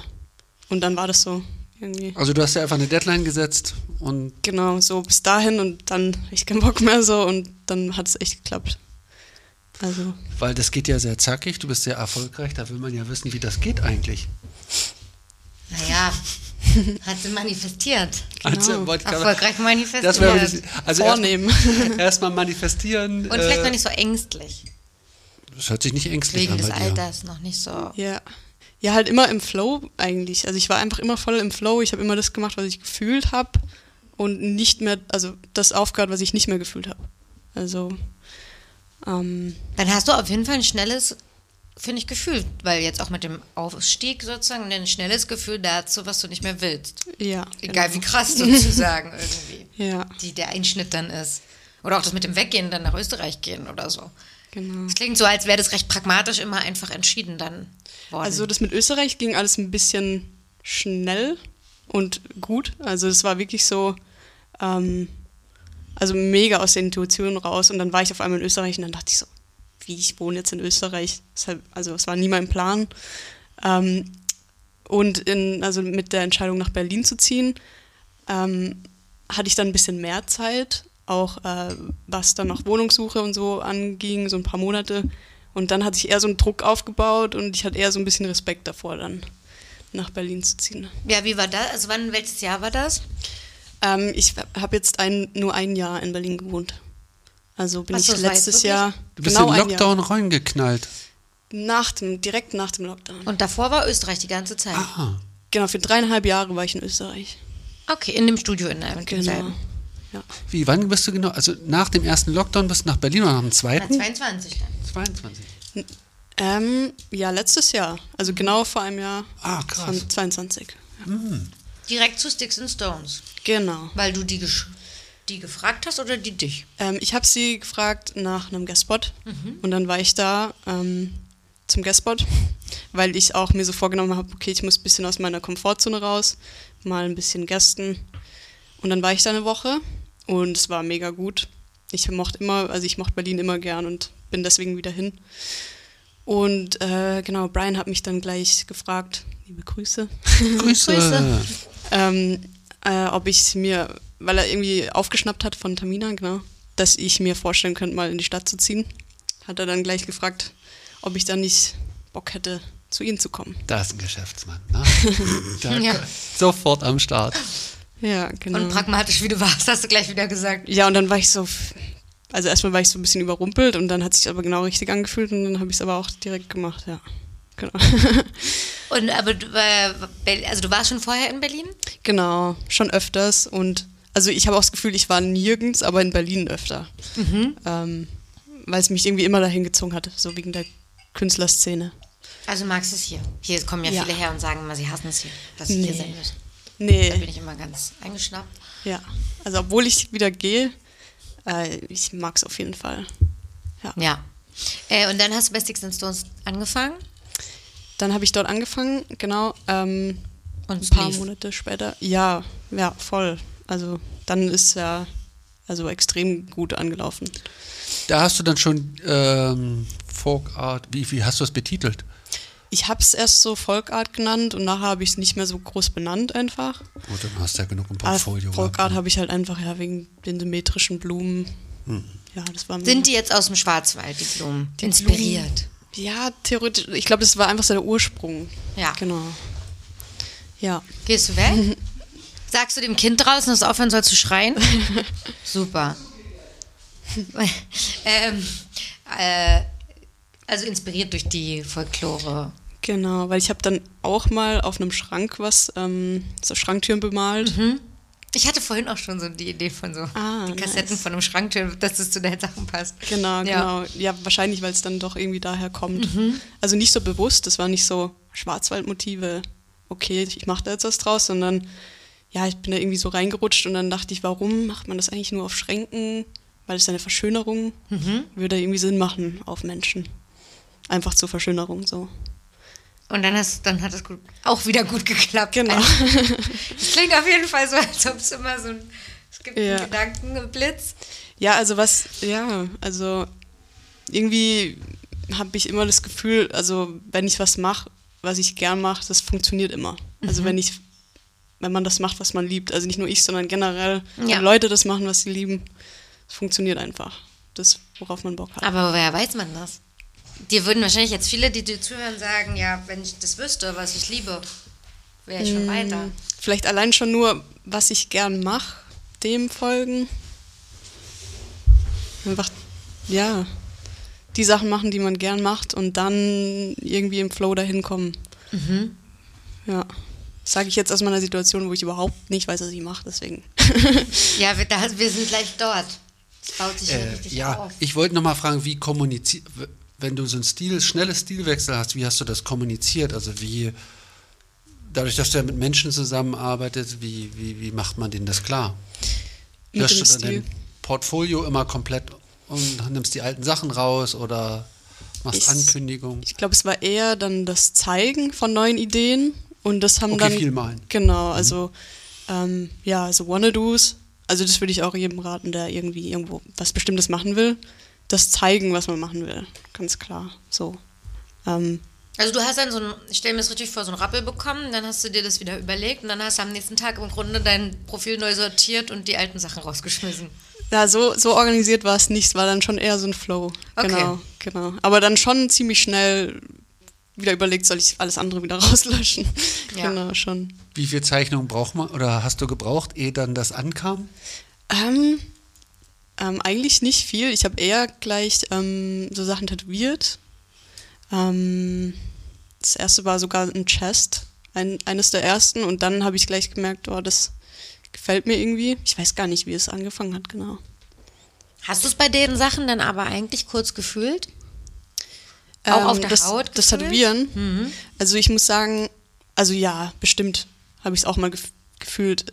Ähm, vor allem, wenn es zu Farbe kam, also wenn es dazu kam, dann auszufüllen in Farbe, dann hatte ich schon so einen Moment von satisfying. Ähm, aber im Großen und Ganzen, ich habe mich einfach nie auf Tätowieren gefreut. Also ich habe das auch immer so ein bisschen beneidet, wenn so Kollegen, Kolleginnen sich so getroffen haben im Studio oder waren so, ja, lass mal Freude tätowieren. Lass, also die tätowieren sich auch alle, also auch bei Sticks and Stones, tätowieren sich täglich alle gegenseitig.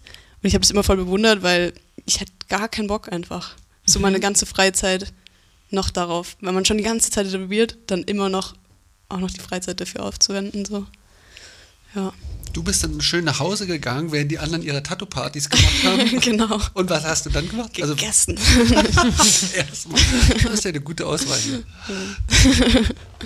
Ja, aber krass, also so, ähm, ich meine, ich überlege gerade, vielleicht ist das ja auch okay. Also warum, warum war das dann trotzdem Indikator für dich aufzuhören? Ähm, was genau? Na, dieses ist ja auch gar nicht so schlimm, wenn du nicht mehr mit bei jeder Tattoo-Party dann abends da sozusagen bleiben willst. Und es ist ja auch okay, feierabendorientiert sozusagen zu arbeiten. Ja. Und Also- ich will es jetzt sozusagen nur provozieren so ein bisschen. Und es war ja nur das Linienziehen, was jetzt dann nicht so der satisfying Moment war. Okay, aber davor und drumrum und danach und mit Farbe war es doch schön. Ja. So. ja, genau. Also das ist immer so schwierig zu beurteilen, glaube ich, von außen. Und das ist für mich immer das, warum ich auch voll verstehe, dass es viele vielleicht nicht so verstehen können, weil ist ja alles im Prozess, der in mir passiert, ähm, was ja keiner mitbekommt. Ähm, da, st- also da steckt so viel drin beim Tätowieren. Ähm, der Druck, auch der Umgang mit den Menschen, auch wenn ich ihn mag, ähm, ist auf jeden Fall auch sehr herausfordernd. Ähm, dann auch irgendwie gefühlt, dass mir immer mehr bewusster wurde. Also ich hatte eher das Gefühl, mit dem Bewussterwerden wurde es für mich schwieriger. Also sogar auch so Thema Körper annehmen, dass ich mir dann oft mal dachte, ähm, also klingt voll blöd, wenn jetzt jemand ganz ohne Tattoos kam, dass ich mir dachte, "Ah, warum machst du das jetzt? Ah, Also ja, ja, mhm. ja, äh, solche Sachen, aber ganz viel einfach und aufgehört habe ich ja jetzt auch eher nicht so, weil ich finde, es kommt oft so rüber, glaube ich, als hätte ich jetzt aufgehört, weil ich einfach keinen Bock mehr hatte. Ähm, aber es ging halt echt gar nicht mehr. Also ich kam halt an den Punkt, also ich habe eigentlich ähm, jetzt jahrelang mich nicht mehr so gut damit gefühlt und ähm, auch im letzten Jahr halt sehr oft m, bin ich halt sehr oft so emotional zusammengebrochen. Ähm, konnte es irgendwie einfach nicht mehr machen und jetzt am Ende halt gar nicht mehr. Also dort habe ich dann sogar geheult noch am Wochenende so vor der nächsten Woche. Ja, ja. Ähm, ja. Hattest du das geteilt im Laden bei Sticks and Stones? Also haben das Leute mitbekommen? Also ich glaube, manche Leute haben mitbekommen, dass ich jetzt nicht so Feuer und Flamme war manchmal. Ich glaube, manche dachten es, weil es auf Instagram vielleicht so aussah. Aber ähm, man hat da mal drüber geredet, als ich mir vorgenommen habe, weniger Termine zu machen. Weil ich dachte erst, okay, ich schraub's runter, vielleicht wird's dann besser. Und habe dann aber gemerkt, ich könnte nur einen Tag tätowieren und es wird mich fertig machen. Also einen Tag im Monat oder so. Ähm, ja. Also ich finde, es klingt gar nicht, als ob du keinen Bock hast, sondern es klingt genau so, dass das wirklich nicht mehr ging. Ja, voll. Aber ich Also glaube, es kommt kommt für sehr viele rüber, so ich. rüber. Deswegen. Ich genau. glaube, nach der Folge nicht mehr. Es kommt total so rüber, als ob du das sehr gut bewusst gefühlt hast. Also wenn man starkes Wein nicht als Zeichen akzeptiert, dann weiß ich jetzt auch nicht, was, was, Ja. was. Ja, ja, das glaube ich auch. Vielleicht die. Nachkriegsgeneration würde jetzt sagen, na komm, aber Da musst du mal die Arschbacken zusammenkneifen. Genau. Du, dann geht es schon wieder. So.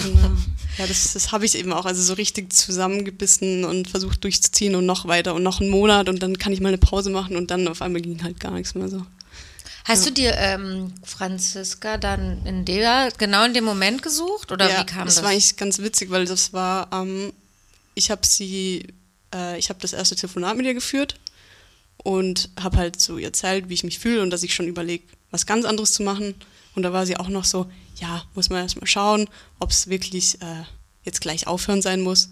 Und dann beim nächsten Telefonat habe ich ihr angerufen, war so, also ich habe jetzt aufgehört. ah, krass. äh, also ja, halt, ähm, ja, so genau in dem Übergang eigentlich.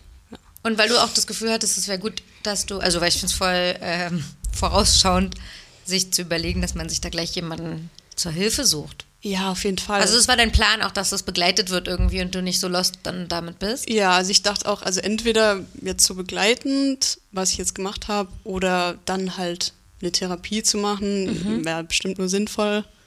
Ähm, aber ich muss schon sagen, dass ich mich halt auch extrem viel mit mir selbst auseinandersetze. Also auch so ähm, mega viel ähm, reflektiere. Und ich glaube, also bei mir ist jetzt eher das Thema, wieder irgendwie so in Balance zu kommen, auch mit äh, körperlich. Genau. Also auch so einen Ausgleich zu haben, ist, glaube ich, mega wichtig, auch beim Tätowieren, dass man noch was anderes macht, weil das Tätowieren einfach so das ganze Leben einnimmt, so teilweise. Ja. Was, was könnte denn das nächste sein, was passiert? Ähm, Ohne Druck. kein Druck. nee, nee, kein Druck, sondern was hast du alles für eher so, was, wär, was ist auf deinem imaginären Moodboard so drauf? Also einerseits halt wieder was ganz anderes. Ähm, ich würde jetzt am liebsten halt gleich in ein einfach normales Arbeitsverhältnis nicht mehr selbstständig sein und einfach meinen Lohn jeden Monat bekommen und wissen, was für ein Lohn das ist und äh, keine Termine an Land ziehen müssen und solche Sachen.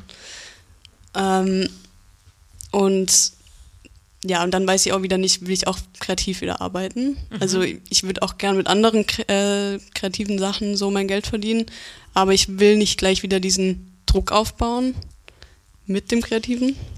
Ähm, Also jetzt nicht den nächsten DIY.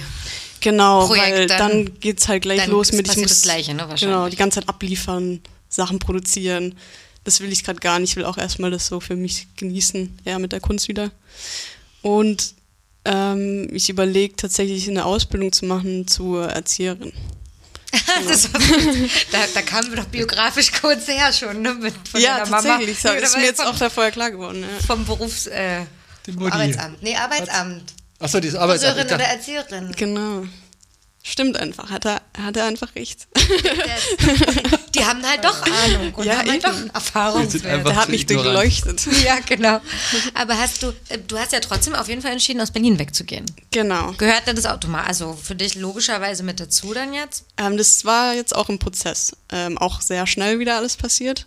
Ähm, und manchmal traue ich mir selber nicht so ganz, weil vor einem Jahr dachte ich noch, ich weiß nicht, ob ich irgendwann wieder nach Hause ziehe und jetzt will ich nach Hause ziehen. Ähm, Richtig nach Hause, nach Hause? Genau. In dein Dorf. Genau, äh, auf unseren Hof. Wir haben nämlich einen Bauernhof und da ziehen wir in eine Wohnung. Genau. Du und dein Freund. Genau. Und deine F Mama freut sich Ja. zu Tode, Ja. sozusagen. So Genau. mir ich hab's dir doch gesagt, Mädchen. Oh Gott, das wäre nicht so kommt. schlimm. Das wäre ein Grund für mich, nicht zurückzukommen. Nee, sowas sagt sie eben nicht. Das Oh, ist schön. cool. Ja. Gute Mama, ja. Genau. Sind deine drei Brüder auch noch dort? Ähm, zwei Brüder sind noch dort. Mhm. Ein Bruder ist gerade in München. Okay. und probiert sich da aus. Der ist auch so wie ich und probiert immer so rum und schaut, wo er landet. Ah, du ziehst so richtig, in, richtig ins Nest so Genau, zurück, sozusagen. Familie und äh, Location-mäßig. Ja, Boah, die Extreme, ey. Ich find's richtig krass. es sind wirklich extreme. Das finde ich am mutigsten Ja. an, dem ganzen, an der ganzen Biografie bis jetzt. Ja, aber es ist halt, also ich habe auch, auch eine große Familie Mhm. und ähm, ja, auch echt so, also klar wird es dann mal so Streit geben und so weiter, aber halt einfach so das Zusammensein bei uns ist ziemlich cool mit den, auch mit, mit den Kindern von meinem Bruder Mhm. auf dem Hof und so. Das ist schon alles sehr Gibt's idyllisch. ja, also wir haben einen kleinen Biobauernhof mit Kühen ähm, und ähm, Hühnern jetzt auch seit neuestem. Oh, cool. Jetzt neu. Hasen und so weiter. Genau. Du, hast, äh, du hast aber sozusagen jetzt dadurch auch die Möglichkeit, dass du jetzt nicht ad hoc Geld verdienen musst. Ganz viel. Genau, also ich muss sagen, ich bin gerade ganz froh, ich musste bisher noch keine Hilfe von meinen Eltern annehmen und hoffe auch nicht, dass es so sein muss, also dass ich es annehmen muss. Ähm, ja, aber das Gute ist halt, wenn man den Halt hat, so den familiären und weiß, dass einen immer jemand auffangen kann. Ist natürlich auch nicht selbstverständlich, aber bin ich auf jeden Fall jetzt auch sehr froh drüber. Kommt dein Freund aus Berlin? Nee, der kommt aus Manchester. Der kommt aus und zieht auf dem Biobauern. Ja, Oh, ja, auch ja. sehr witzig. Krass. Ja, auch voll witzig. Ist der Tätowierer? Ähm, ja, genau. Ähm, hört aber auch auf. Hat heute sein letztes Tattoo gestochen. Den hätten wir noch, aber wir machen ja keine englischen. Englischsprachigen ja, schade. Ach krass, ihr, das ist sehr abgefahren. Eigentlich müssen wir euch in einem Jahr nochmal einladen. um zu schauen, wo es jetzt Ja, voll. Ich Seid ihr zusammen auf die Idee oder hat er sich von dir beeinflussen, äh, beeinflussen Ähm, lassen, beeinflussen. inspirieren lassen? Ich, glaub, ich kann mir auch vorstellen, dass manche denken, wir haben uns beeinflusst. Ähm, aber nee, es war eigentlich, also wir hatten mal so ein Gespräch ähm, vor ein paar Monaten, wo wir so drüber geredet haben, über den perfekten Tag, wie wir uns den vorstellen. Und da ist mir aufgefallen, dass wir genau dieselbe Vorstellung eigentlich haben. Und dann dachte ich mir so, hä, ich habe dann zu ihm gesagt, hey, ich dachte, du liebst Tätowieren voll. Und er war so, hä, nee, keine Ahnung, ähm, das macht mich eigentlich voll fertig. Und dann war ich so, hä, es macht mich voll fertig. Und dann hatten wir halt schon die Vorstellung, so mehr Kreatives, anderes noch zu machen und so weiter. Aber im Endeffekt war es dann eigentlich eher, also er hat mich da voll unterstützt mit dem ganzen, also wie es mir jetzt ging im letzten Jahr, immer diese ganzen ähm, so Zusammenbrüche und so weiter. Und war da für mich da und irgendwann bin ich dann nochmal so zusammengebrochen und habe dann an zu Hause gedacht und dann dachte ich so, oh, eigentlich will ich heim. Und dann habe ich überlegt, wie, keine Ahnung, wie das wäre, jetzt nach Hause zu gehen. Und dann hat irgendwie alles voll viel Sinn gemacht, ähm, weil er auch, äh, er will töpfern, also fängt gerade so mehr an. Und meine Mutter hat noch einen Tonofen und dann können wir eine kleine Werkstatt einrichten, so ein Atelier oder ich will auch gern mehr so Kreatives wieder machen und ich will einfach voll, also ich habe das Gefühl, so mit der ganzen Wandlung jetzt einfach voll zurück so in die Natur und in die Realität auch irgendwie ein bisschen. So, ja. Ich habe das Gefühl, du hast im Schnelldurchlauf alles quasi durchlebt in sechs Jahren, was andere in 20 Jahren Voll. sich durchquälen, irgendwann auf den Trichter kommen, das ist es nicht, dann nochmal Jahre brauchen, bis sie es überhaupt trauen und so weiter und dann ja erst mit 50 auf dem Bauernhof landen und raus aus der Stadt. Ich finde es voll krass. Wie hast du Berlin wahrgenommen? Weil du erst mit die Vorstellung war schön. War, die, war das dann auch schön? Oder? Ja, also die, die Vorstellung, die ich hatte, die wurde auf jeden Fall auch bestätigt so. Mhm. Ähm, Wo hast du hier gewohnt? ich habe direkt beim Girlie gewohnt. Okay. Ja, also auch da, wo viel Mittendrin, los war, so. Fand ich auch richtig gut zum Starten tatsächlich. Ähm, ähm, ja, also war auf jeden Fall cool. Mir gefällt Berlin. Mm, Ich lieb's. Äh, auch alle Punkte immer noch, so, die mir wichtig waren, so das Künstlerische und das Freie irgendwie und weiß nicht, kleine Sachen wie Späti, ein Bier in der Sonne, so. Ja, ja. Ähm, genau, aber auch ich wusste, ich hatte so ein mulmiges Gefühl, als ich hergezogen bin und dachte, ich hoffe, ich bin nicht überfordert mit allem, dass es mir zu viel wird und das hat sich auch bestätigt auf jeden Fall. Das ist schon viel, auf jeden Fall. Also, was war jetzt viel? Also, alleine wohnen, das, wie viel hast du gearbeitet? Weil du meintest, Ähm, bist dann runtergegangen? ich habe, ähm, ich dachte, es ist auch spannend, also ich dachte eigentlich, ich habe die ganze Zeit gearbeitet, aber ich habe eigentlich im Kopf die ganze Zeit gearbeitet. Ähm, ich habe so drei, vier Tage tätowiert, mal fünf. Ähm, aber ja, also Aber trotzdem diese nervliche Anspannung die ganze Zeit. Genau, ja. Also ich glaube, es war halt auch viel damit, dass es gleich so ähm, extrem gut angelaufen ist. Dann hatte ich ja Tausende mehr Follower oder Zehntausende mehr Follower und dann war es halt alles viel mehr Druck und viel mehr Anfragen und viel, Also viel, viel. War nicht nur äh, Follower, sondern aktive Follower auch. Genau, genau, auf jeden Fall. Dann, ja. Mehr auch aus USA, die herfliegen würden und so weiter. Das hat mir dann auch sehr viel Druck gemacht. Hm, Was du anfangs meintest. Genau, Ja, ja. verständlich. Und große Projekte. Ja. Das hätte dann eigentlich dazu geführt, du hättest noch mehr arbeiten müssen. Ja, theoretisch. Also ich glaube, ähm, ich glaube, man kann schon eine gute Balance damit finden und man muss halt irgendwie ein bisschen, auch ein bisschen stark sein und sich das regeln und so weiter und vielleicht auch nicht alles so ernst und wichtig nehmen. Also auch nicht so wichtig nehmen, wie schnell das Projekt durchgezogen wird oder so. Ja, alles vielleicht ein bisschen lockerer sehen, aber ähm, das war ja vor allem halt das Falsche irgendwie, was ich gemacht habe die ganze Zeit. Gefühlt. Genau, das hat, das hat es ja sowieso schon gesagt, dass es jetzt der Körper oder der Mensch eher war und jetzt nicht äh, die Umstände. Ja, genau. Was, was ich voll spannend finde, also was es voll gut ausdrückt, so, Äh, ich habe vor kurzem was angeschaut von dem äh, Rüdiger Dahlke, weiß nicht, ob ihr schon mal gehört habt. Ja. Ähm, der hat es erklärt mit ähm, dem Burnout, mit der Erschöpfung, was es für mich voll gut trifft. Ich glaube, das ist auch wieder für jeden ein bisschen anders. Ähm, das muss gar nicht unbedingt sein, dass man zu viel arbeitet, sondern die Erschöpfung kommt oft aus der Sinnlosigkeit. Also wenn man das Gefühl hat, was man macht, ist sinnlos. So. Ah, mhm. Ähm, das war bei mir auf jeden Fall der Punkt, dass ich mich gefragt habe, öfter, also warum mache ich das eigentlich so? Ich mache das nicht wegen mir. Ähm, ich mache das irgendwie für Kunden und Kundinnen. Und habe ich gemerkt, also ich war nur noch am Abarbeiten. Ich habe so richtig abgearbeitet. Ich dachte so, eben andere haben, haben sich voll oder hätten sich voll gefreut, waren auch so krass, voll cool, dass du immer beide Körperteile machen kannst, so symmetrisch. Oder dass du jetzt so viele Bodies machen darfst, also dass du es machen darfst. Oder wo ich mir auch dachte, krass, andere würden sich so freuen und ich freue Ja. mich einfach null. Ja. Und ähm, ja, da habe ich halt gemerkt, ja, ähm, macht mir keine Freude so. Und äh, irgendwie muss man dann auch die Freude so ein bisschen erzwingen. Also weil jeder einem sagt, boah, das ist so ein Traumberuf, Tätowieren ist einfach das Geilste und so. Und wenn man das selber nicht fühlt, deprimiert einen das gleich noch mehr. Irgendwie. Ja. Weil man dann auch stimmt, total denkt, man müsste das ja jetzt auch so empfinden wie die Mhm. anderen. Ich finde es voll krass mit dem, ich erkenne voll viele Leute so in diesem, ich dachte, ich hätte viel gearbeitet. So, also ich kenne ja auch ein paar Tätowierer privat, wo, wo ich immer aus meinem normalen Job sozusagen denke, sorry, aber das ist nicht viel. Was, Also, was du sozusagen, ähm, was du quasi an Tätowierzeit tätowierst. Aber genau, gerade auch wenn man in so einem Erschöpfungszustand ist, es dreht sich ja 24-7 alles. Das ist die Erschöpfung daran. Genau. Weil so gesehen, rechnerisch gesehen, habe ich immer das Gefühl, hä, ihr seid drei, drei Stunden hier im Laden, sorry, aber also ich Voll. bin neun Stunden in einem Büro von wirklich so.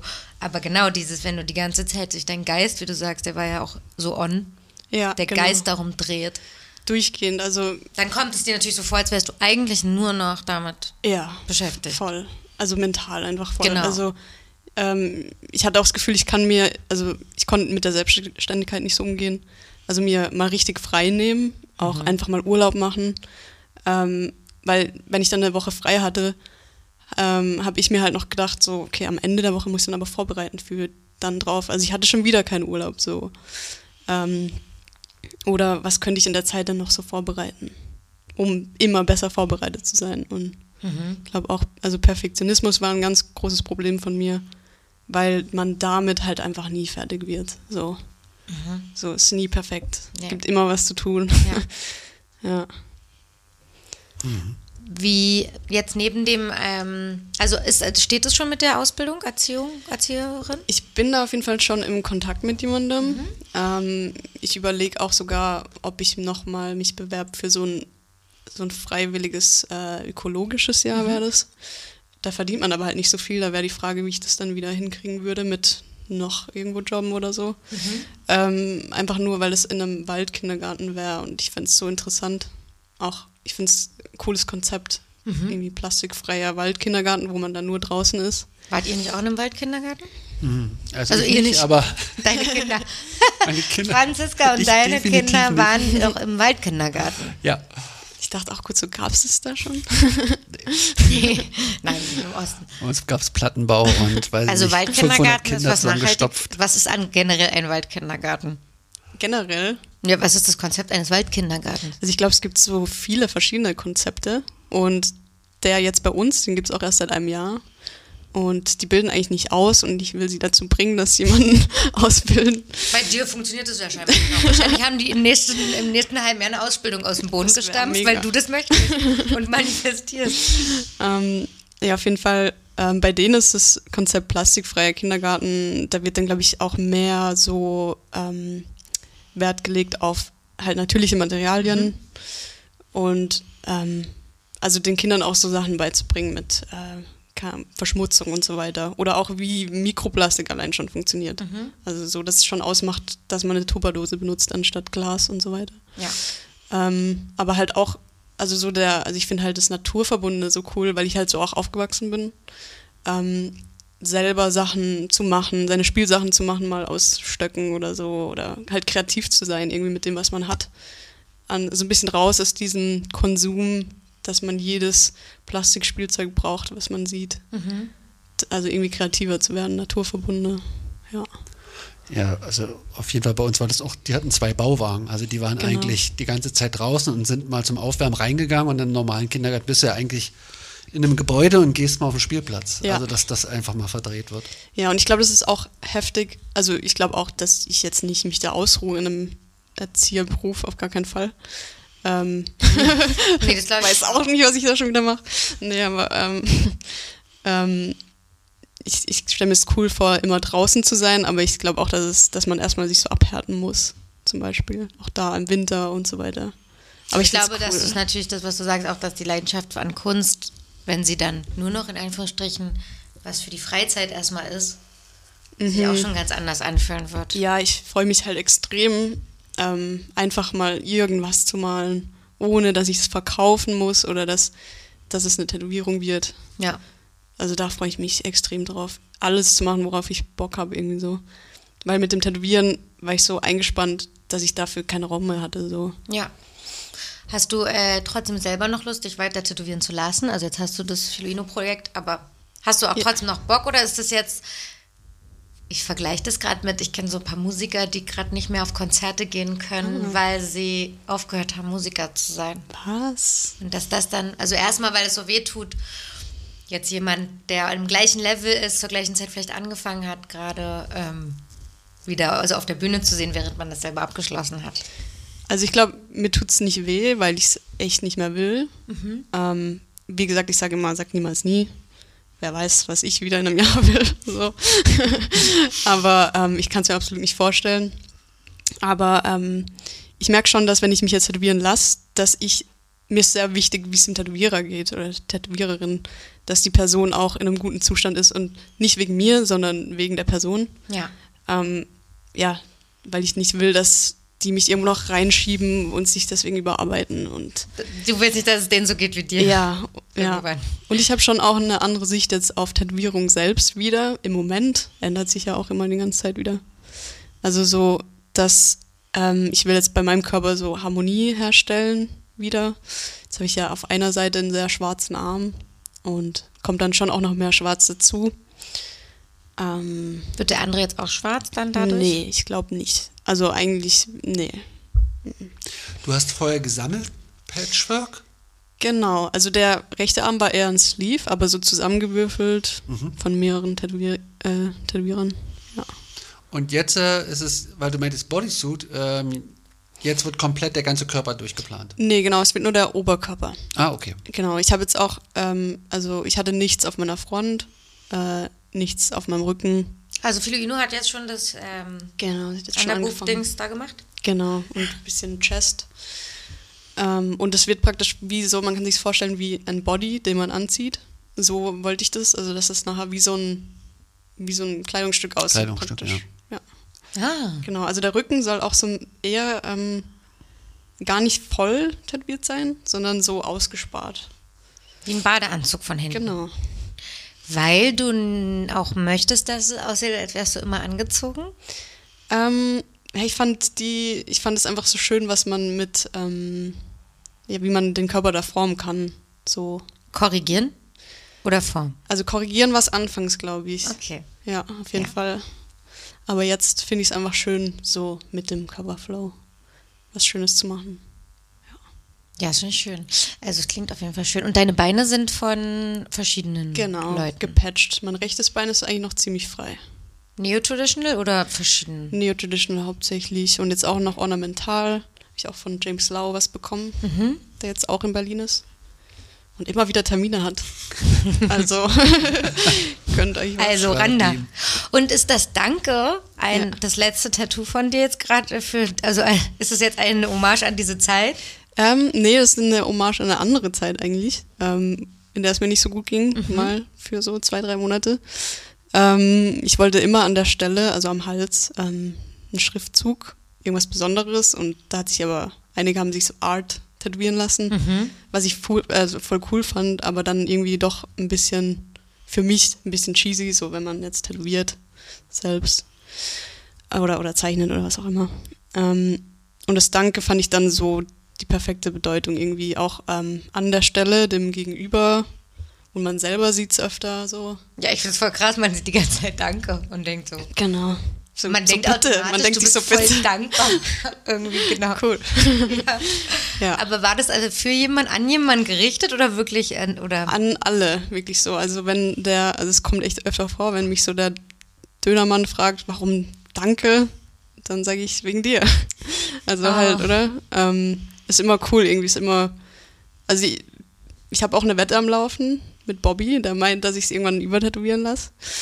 Weil mich nerven wird, dass mich alle drauf ansprechen, aber bisher ist auf jeden Fall noch mein Lieblingstattoo, weil es eigentlich immer voll die schöne Situation schafft auch. Ja, stimmt. Und äh, verbindend, oder? Genau. Mit diesem, mit dem Satz noch dazu, wegen dir. Ja, also irgendwie so, es war eigentlich, der ursprüngliche Gedanke war eigentlich, dass man allem dankbar sein kann, sollte. Also dann so dem, was man lernt oder dem schönen, äh, schönen Begegnungen oder ja, lehrreichen Begegnungen eben. Ich überlege die ganze Zeit, wie ich die Augen zu und Durchfrage umformuliere. Umformulieren. Ja, aber vielleicht stelle ich sie trotzdem auch ganz normal. Aber ich habe irgendwie die ganze Zeit gedacht, ich kann jetzt nicht einfach fragen, was war dein letztes Augen zu und Durcherlebnis?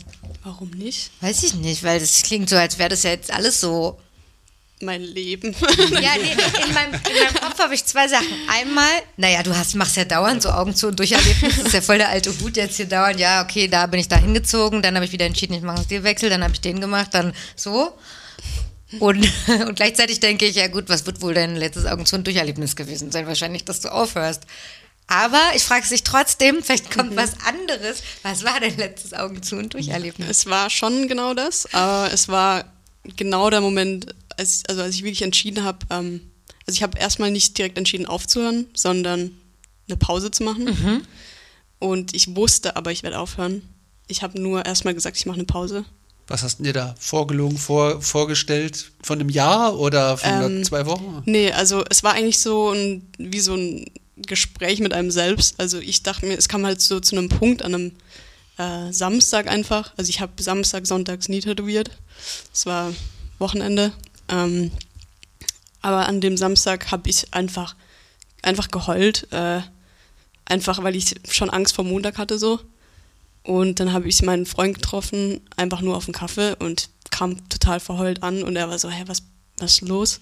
Und ich dachte mir so, hä, du musst doch wissen, was mit mir los ist. So. Also für mich war schon voll klar, hey, ich bin doch einfach komplett am Arsch. Und ähm, dann, ja, dann so oft bin ich mit ihm gelaufen und er meinte halt so, ja, irgendwas muss jetzt machen. Also halt, ja, also er wollte mir nie irgendwie was sagen, weil er wollte nie sagen, dass ich eine Pause machen soll oder dass ich aufhören soll oder irgendwas, weil er wollte, dass wenn irgendwas ist, es muss von mir kommen so und ja, also das Augen zu und durch Erlebnis war dann wirklich, äh, also die hatte halt auch meine Augen zu geheult und äh, wusste, ich muss alles absagen. So, ja, ich werde jetzt auch gerade wieder emotional. Oh, ich merke das voll. ja. Ja, aber das kann, kann ich total nachvollziehen, aber ich finde es krass, dass er das, also hast du das davor das dauernd äh, erwähnt oder eben gar nicht so, dass es für ihn jetzt auch gar nicht so auf dem Schirm dauernd war? Äh, doch, es war dauernd auf dem Schirm, weil Okay. ich äh, durchgehend wirklich äh, ähm, frustriert war. Also ich, ich bin also teilweise aus dem Studio rausgelaufen und also das Thema Heulen ist gerade groß, Ja. hört man. Äh, ich bin aus dem Studio rausgelaufen und habe einfach auf dem Heimweg geheult. Oder ich habe manchmal sogar tätowiert und habe mir währenddessen gedacht, soll ich nachher hinten im Raum heulen oder soll ich auf dem Heimweg äh, heulen oder wenn ich zu Hause bin. So. Ähm, ja, also es war immer Thema so. Wir haben dann auch versucht, auch anderes zum Thema machen, damit es halt nicht immer so aufgebauscht wird und halt eher natürlich lösungsorientiert, also mit mal weniger Tage und äh, keine Ahnung, umstrukturieren, mir mal eine Woche Pause zu gönnen oder so. Ich finde es aber voll stark, dass er dir da auch nicht reingeredet hat, ehrlich gesagt. Oder jetzt mit dir versucht hat, irgendwie auf Speed an irgendeiner Lösung zu arbeiten oder dich da schneller schon hinzupushen, so. Nee, genau, da hat er also sein eigenes Ding auch, seine eigenen Themen. Ja. Ja. Was, Wie ist das Weinen dann? für- Also ist das, löst das erstmal, erleichtert erstmal? Also weil das, wenn das immer wieder kommt, wie, wie fühlt man sich da, ich kann mich so gar nicht reinversetzen. Du weinst Ah, ja. nie, ne? Krass. Selten. Wenig. Also mir fällt sogar schwer, ich muss, brauche sehr lange, um ans Weinen ranzukommen. Deswegen ist es für mich so krass. Das ist ja als Dauerzustand und wie fühlt sich das an? Also bei mir kommt Scham danach hoch und äh, deswegen ich es nicht so gern. Ja, spannend. Ja, halt, also äh, bei mir war das jetzt auch wirklich hauptsächlich im letzten Jahr. Also bei mir gab es dann auch mal so Jahre, wo ich nicht geheult habe. Ähm, wo mich irgendwie gar nichts berührt hat oder so auch mal. Aber ähm, da war es jetzt, also einfach immer sehr, so, so ein Beben irgendwie, dass, also dass man so, ja, sowas, was raus will, aber nicht raus kann, irgendwie so richtig. Weil man halt durchziehen muss. Ja.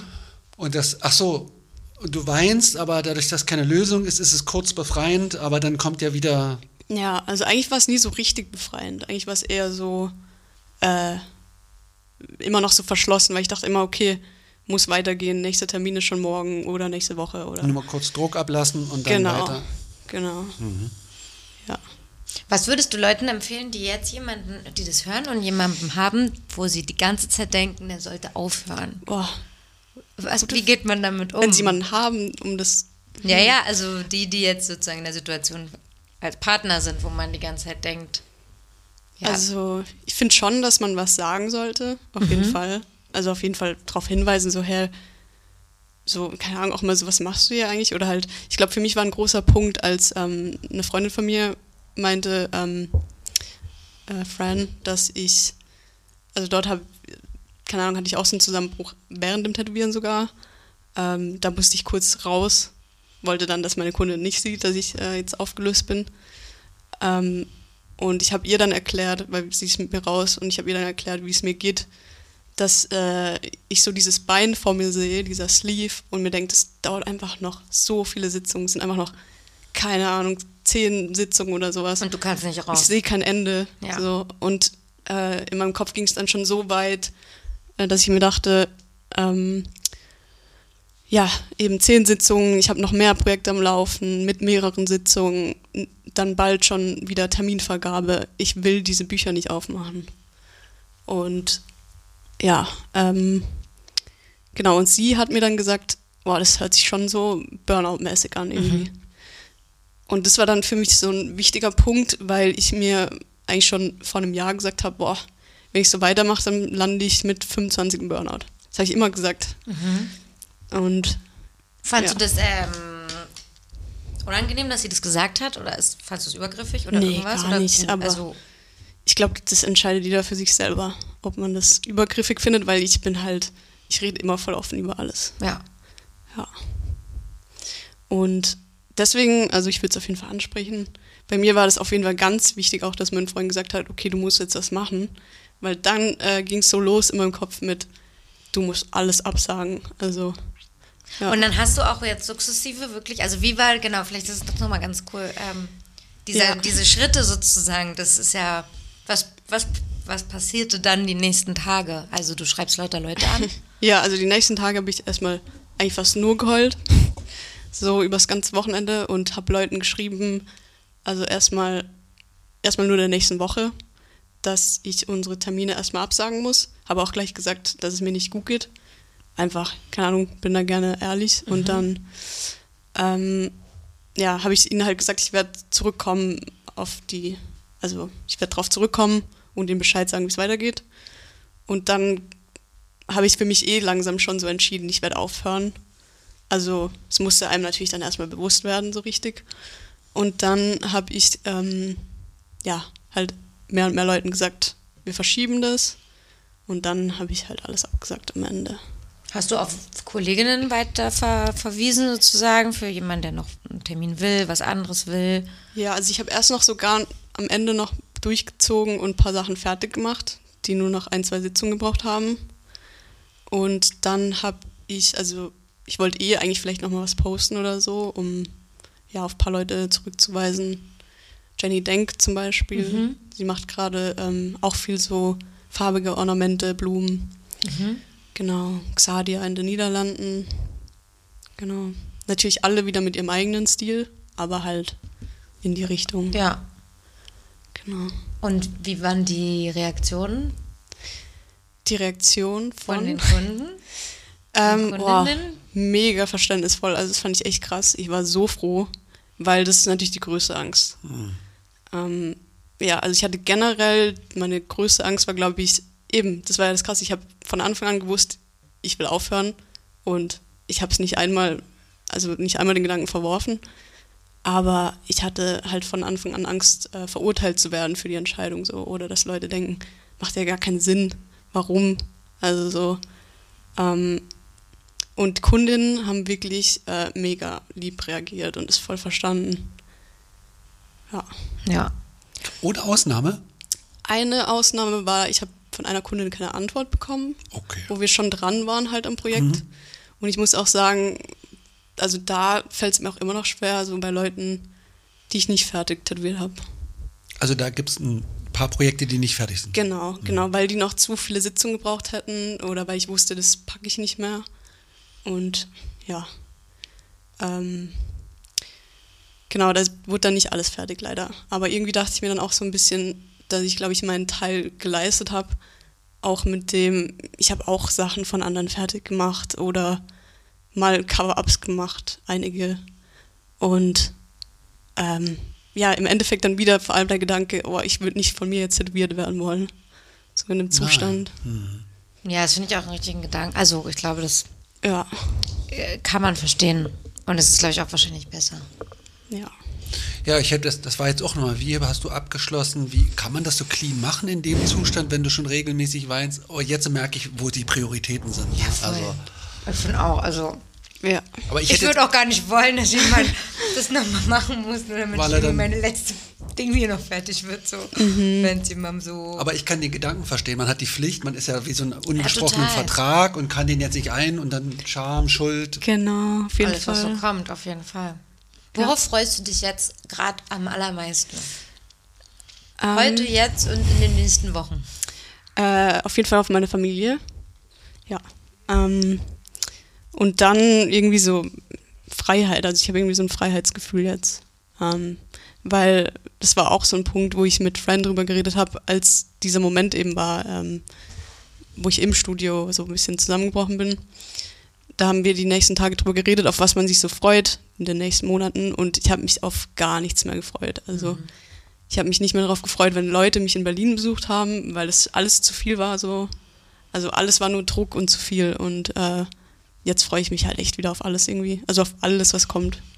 So, ja. Ich würde in diesem Gefühl gerne bleiben. Gerne. Ich danke dir voll doll, dass du nochmal zu uns gekommen bist und das erzählt hast. Und Danke das auch auch. so emotional erzählt hast. Das hat mich jetzt auf jeden Fall Ende sehr berührt. Total, ich bin auch total gerührt. Ich finde ich find das schon einen sehr passenden Abschluss, sehr würdigen Abschluss. Finde ich Dankeschön. auch. Und dass du so offen warst und so krass, ich finde es voll krass, wie schnell und reflektiert du bist, so mit deinen Entscheidungen. Beeindruckend. Danke, dass wir den Rahmen stellen konnten, dass du so offen warst. Danke für die Einladung. Äh, dann sagen wir erstmal Tschüss. Und alle, die noch der Kathi was schreiben wollen, können das bestimmt über Instagram nach wie vor machen. Genau. Erstmal. Bis dann. Danke. Ciao.